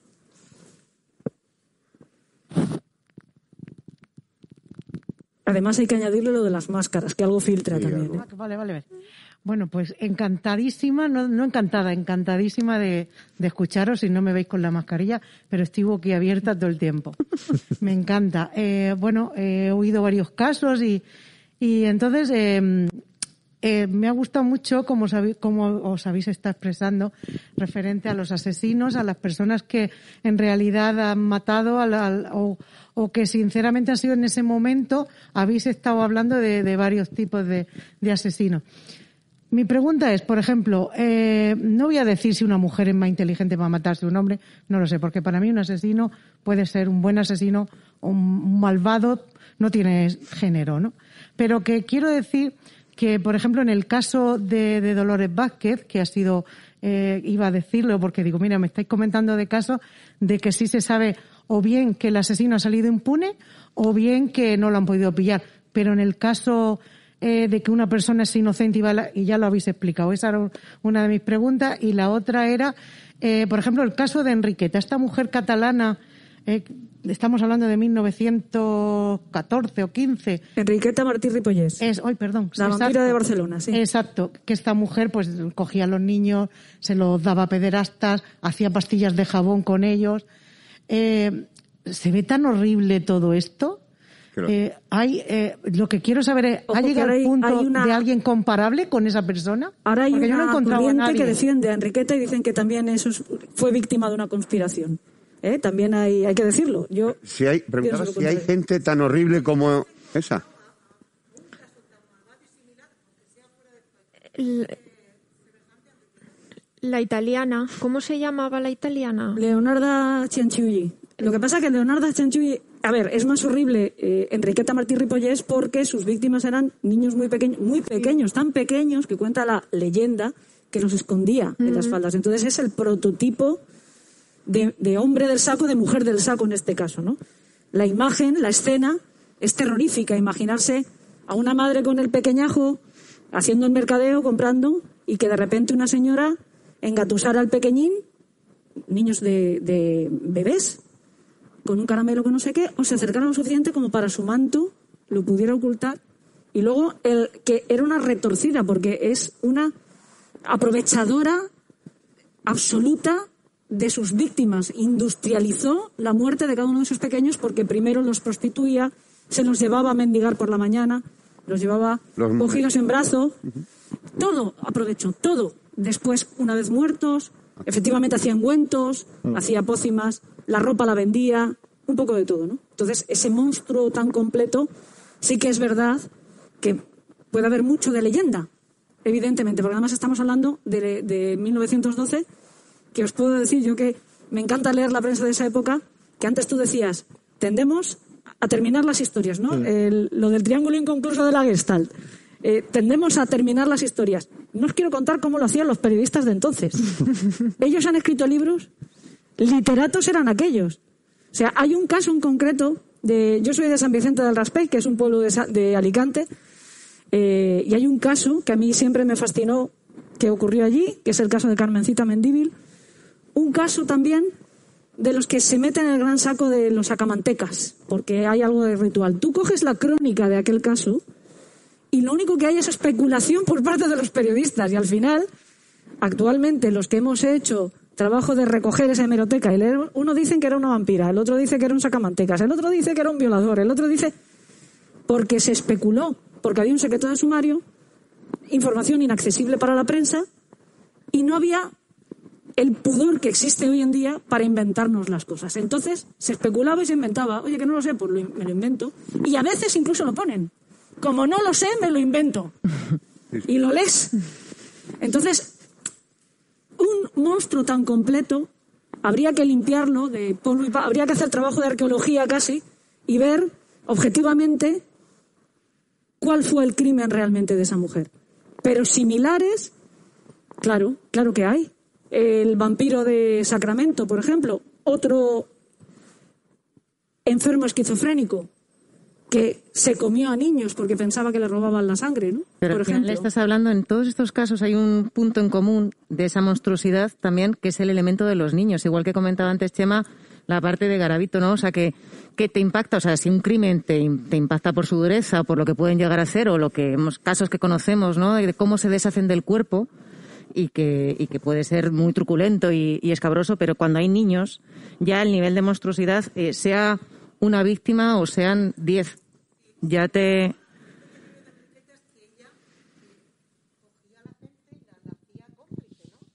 Imagina que, que, que Enriqueta lo que hacía era que a esos niños se los ofertaba y se los daba. O sea, que había mucha gente que colaboraba. No estamos hablando de una Realmente digamos que había más demanda, ¿eh? O sea, no es tanto como que yo ofrezca como que hay una demanda porque era una sociedad con un nivel de corrupción que ahora se oculta, pero no significa que no exista. De hecho, tenemos el caso de reciente el de la isla este, el americano, ¿cómo se llama? Einstein. eh, Einstein. Einstein. Sí. Por ejemplo, tenía una isla donde llevaba menores para que hombres poderosos hicieran lo que Pero quisieran. casos de pederastia hemos conocido hoy mismo. Exacto. Que al Eh, final exacto. Además, ¿sabes lo que, sabes lo que ocurre? Tenemos el de la escuela de la escuela de. Ya van 10 víctimas. por Diez lo que niños. Alfonso, Y hay- víctimas que ya tienen 30 tacos. Pero en su, en su pregunta hay una cosa muy interesante, que es una dicotomía que se produce de forma, de forma habitual, y es normal, ¿eh? no, no, lo- no, no lo tome usted como crítica. Pretendemos ver con ojos de normalidad los actos de monstruos. Usted sufre sabiendo lo que hizo Enriqueta. Pero como ha dicho Elena, a Enriqueta le daba igual. Enriqueta ni siquiera era un monstruo porque no le dolía lo que hacía. No tenía ningún tipo de sentimiento hacia esos niños. Nosotros somos incapaces de hacerle daño a una criatura. Entonces, el gran problema que existe a la hora de juzgar este tipo de asesinatos tan graves, que como decía Bea, un asesinato es igual de grave, pero cuando entra un niño es cien mil veces más grave solo porque es un niño, solo porque es un niño. Si la autora de semejantes atrocidades no, le pasa el pulso de 80 pulsaciones por minuto, nosotros queremos juzgar ese hecho y ella nos diría, no entiendo de qué os escandalizáis. A mí no me ha supuesto ningún esfuerzo, ningún trabajo. De hecho, lo demuestra aprovechando al máximo a la víctima. Para ella es Que es exactamente lo que hicieron los nazis. Exactamente. Es un, es un valor, un bien que utiliza. Otra cosa, y eso lo sabe mucho mejor la criminóloga, es cuando disfrutas del sufrimiento que estás imprimiendo. Eso es otra cosa. Ese es otro tipo de criminal. Yo a los criminales que simplemente son utilitaristas no los puedo juzgar desde nuestra moralidad porque hablamos dos idiomas diferentes. Encantado la- desde luego el, el programa me ha encantado. Quería preguntar, desde el punto de vista periodístico, ¿por qué hay temas eh, y asesinatos y casos a los que se les da tanto bombo y hay otros que pasan completamente desapercibidos? ¿En qué os inspira, en qué os basáis para darle tanta promoción a unos y tan poca a otros? Estaba contando cuando llegaba esta pregunta. Qué maravillosa la pregunta. Es la mejor pregunta. Es la mejor pregunta que se le puede hacer a, a un periodista y por eso Bea te la va a contestar primero. Ahora no, ahora no me la puedes pasar a mí, dejar, digo yo, una por otra. Ay, mira, eh, te la voy a responder con total sinceridad, ¿vale? Con total sinceridad. Para nosotros, para los que hacemos el, el- el periodismo, los que hacemos las historias, a mí me preguntan muchas veces, ¿qué historia te ha marcado más de tu carrera? Es injusto decir una historia. Todas. Todas me merecen el mismo respeto. Unas nos habrá quitado más tiempo, una nos habrá mm, provocado más insomnio, otra eh, también depende de cómo te pilla a ti. Tal, cual, ¿eh? Y entonces muchas veces nos preguntamos lo mismo. Eh, ¿Por qué esta chica que desapareció el mismo día que desaparece Diana Kerr, nadie habla de ella y de Diana sí habla? Creo que hay una especie de sinergia colectiva que es muy desagradable de reconocer, pero que existe. Y es eh, que al final recibes un feedback de lo que le interesa a la sociedad, hablas un día de una chica, de repente te das cuenta que mucha gente ha, seguido esa información. Bueno, pues si ha seguido tanta gente esa información, habrá que contarle más cosas de esa chica en concreto. Sin embargo, eh, si la agenda, incluso la agenda informativa, ese día está repleta de otras informaciones, pasa a un segundo grado. Mira, como estamos de efeméride, te voy a poner un ejemplo. Se caen las Torres Gemelas. Yo te garantizo que el día que las Torres Gemelas se cayeron, pasaron más cosas. Hubo más desaparecidos, hubo algún crimen seguro. Lo tendría que revisar, pero seguro. Pero ese día solo se habló de las Torres Gemelas, ¿no? Entonces a veces hay tantos motivos a la vez la agenda, el interés del, el- del editor, cómo te está entrando el tema, el nivel de información que tienes del tema. Ojo, eso es muy importante, ¿eh? Oye, de esta chica que me parece muy interesante o de este chico, no me están contando nada. Sin embargo, aquí he pillado una fuente que me está contando más. Pues venga, vamos a tirar por ahí. Yo creo que es un poco una mezcla de todo, ¿no? Sí, hay un poco de eso y también es verdad que el mismo ejemplo que ponías, que era el de Diana Kerr, en paralelo que se dio además ese caso y que la propia familia lo dijo. No recordáis casi ninguno seguramente el nombre de Iván Durán, pero Iván Durán estuvo desaparecido también durante meses, no le encontraron. Era un, un chico que tenía también pues esquizofrenia, creo recordar, y, y claro, necesitaba medicación. Su padre nos llama a los medios, sí le dimos voz, es verdad que dentro, pero dentro de un cupo, que es lo que iba a decir, hay como un porcentaje de, bueno, este es el padre de Iván que quiere que su hijo aparezca y ya está, y entonces está haciendo esta difusión. Pero es que de verdad que es que el- la vorágine de, de, de todo lo que supuso el caso de Ana Kerr suponía que una niña de 18 años sale de casa, tenía todos los elementos en los que la gente en general se iba a sentir también más identificada, que es una cosa que hablábamos también al principio, ¿no? Del suceso con Diana Kerr, 18 años, ma- su madre preocupada, que es que no vino anoche. ¿Cuántas niñas, no? De 18 años. ¿Cuánta gente tiene un hermano que se llama Iván que tiene escifrenia? Pues Claro. lo normal es que Estamos tengas llegando al final y me da mucha pena porque veo que se está animando. Yo estoy por pedir una prórroga. Pero bueno, por lo menos una preguntilla más o dos. que tenemos. Hola, buenas. eh, gracias por la tertulia, me encanta. Mi pregunta es rápida eh, a los tres. Eh, ¿Alguna vez con la mano en el pecho? ¿Habéis sentido que habéis traicionado a vuestra fuente? ¿Alguna vez una crónica a toro pasado habéis dicho esto no tenía que haberlo dicho, he puesto en peligro la investigación? Por mi parte, que yo tenga conciencia, no, nunca. Que, que yo tenga conciencia. Mm, y nunca en ninguna fuente, en ningún tema delicado, ninguna investigación, ni de siquiera, y en las de terrorismo, te puedo asegurar que ahí sí que soy extremadamente cuidadoso, entre otras cosas porque mm, durante algún tiempo mi seguridad ha dependido de, de esos investigadores, mi seguridad y la de mi familia. Nunca. O sea, creo que accidentalmente un periodista puede, puede, en fin, fallarle a la fuente. Accidentalmente. Un buen periodista nunca, nunca fallará a su fuente. Nunca. Y mucho menos para que pu- pudiendo incidir en la investigación. Porque como bien ha dicho Alfonso, no hay información que merezca la pena poner en juego una investigación criminal. Bajo ningún concepto. Yo no me lo permitiría.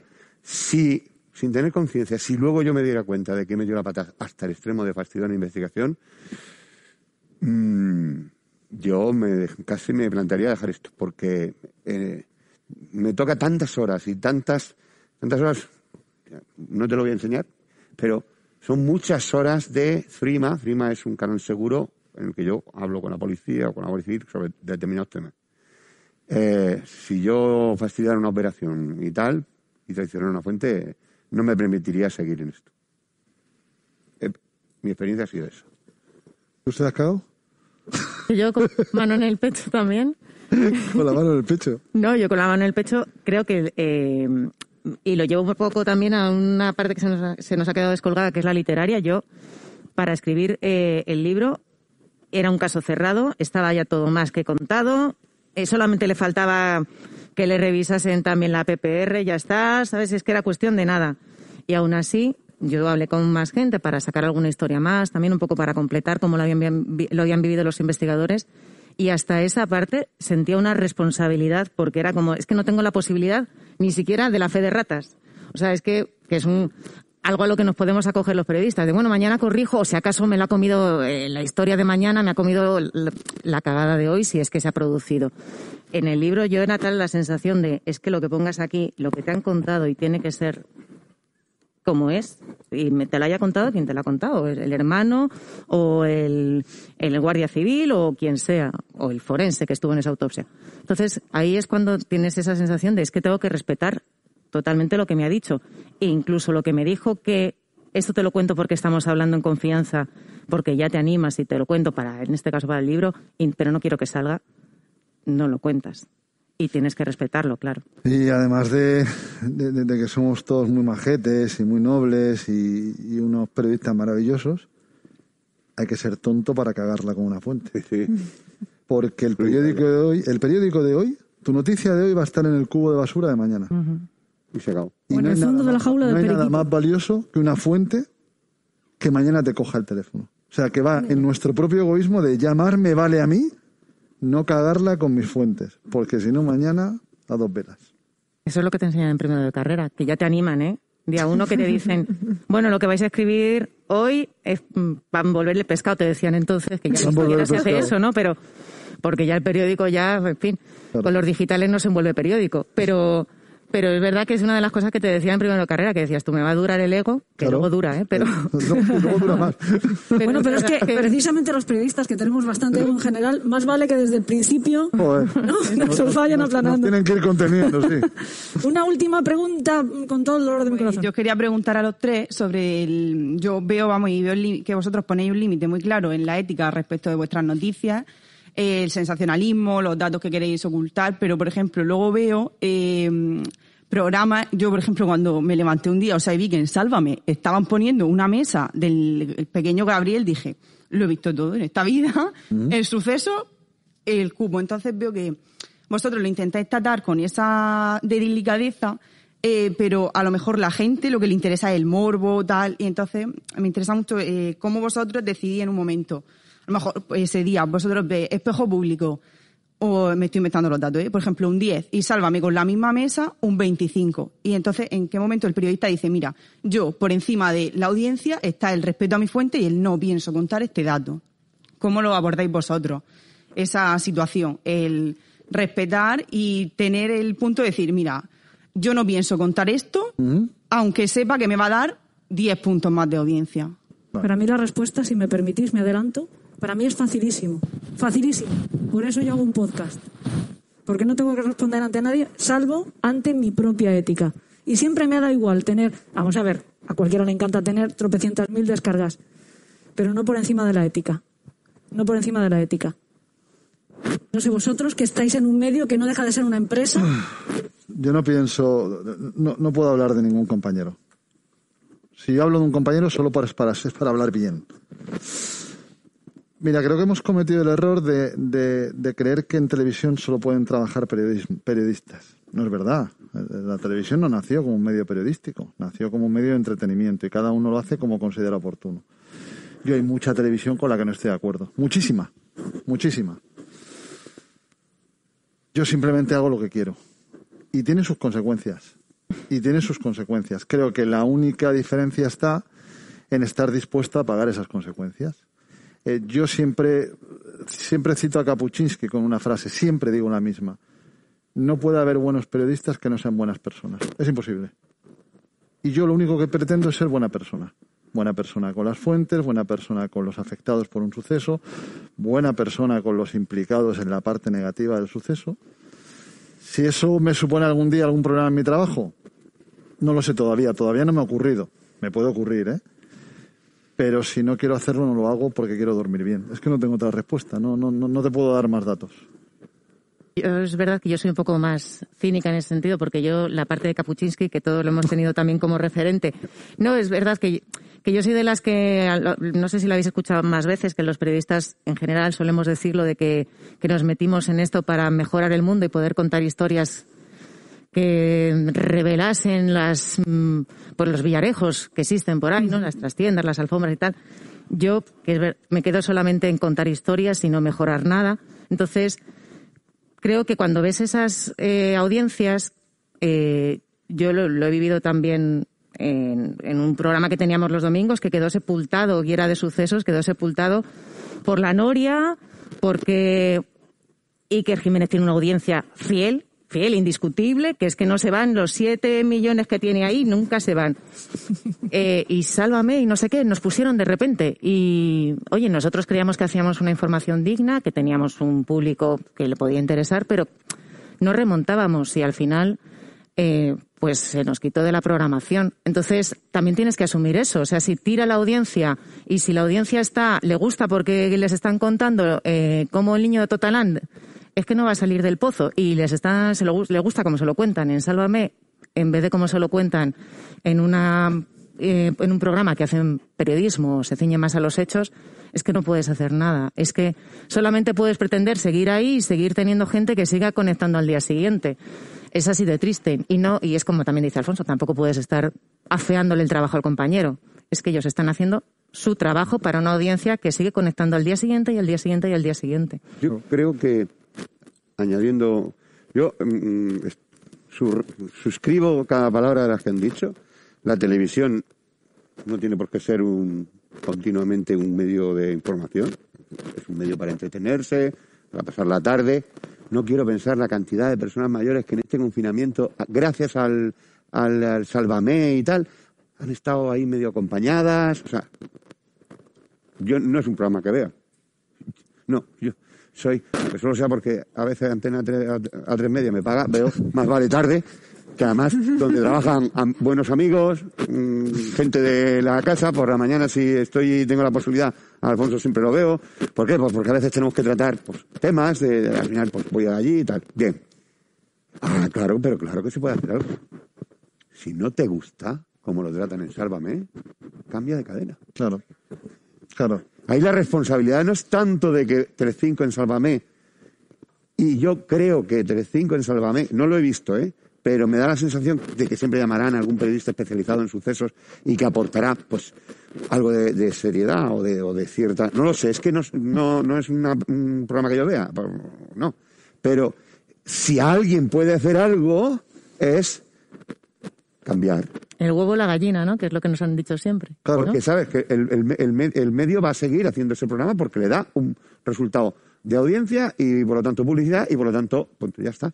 Pero si a ti no te interesa ver cómo se trata ahí, y que a mucha gente a lo mejor no le interesa, es tan fácil como cambiar a cualquier otra cadena donde ese tema se esté tratando con seriedad. Y todos sabemos que en un programa como Más Vale Tarde, en un programa como el que se, se hacía Expediente Marlasca, eh, en un programa, eh, en las secciones específicas donde se trata esto, en los programas que podemos decir serios, por así decirlo, pues yo creo que ahí sí vamos a encontrar un producto periodístico de cierta calidad.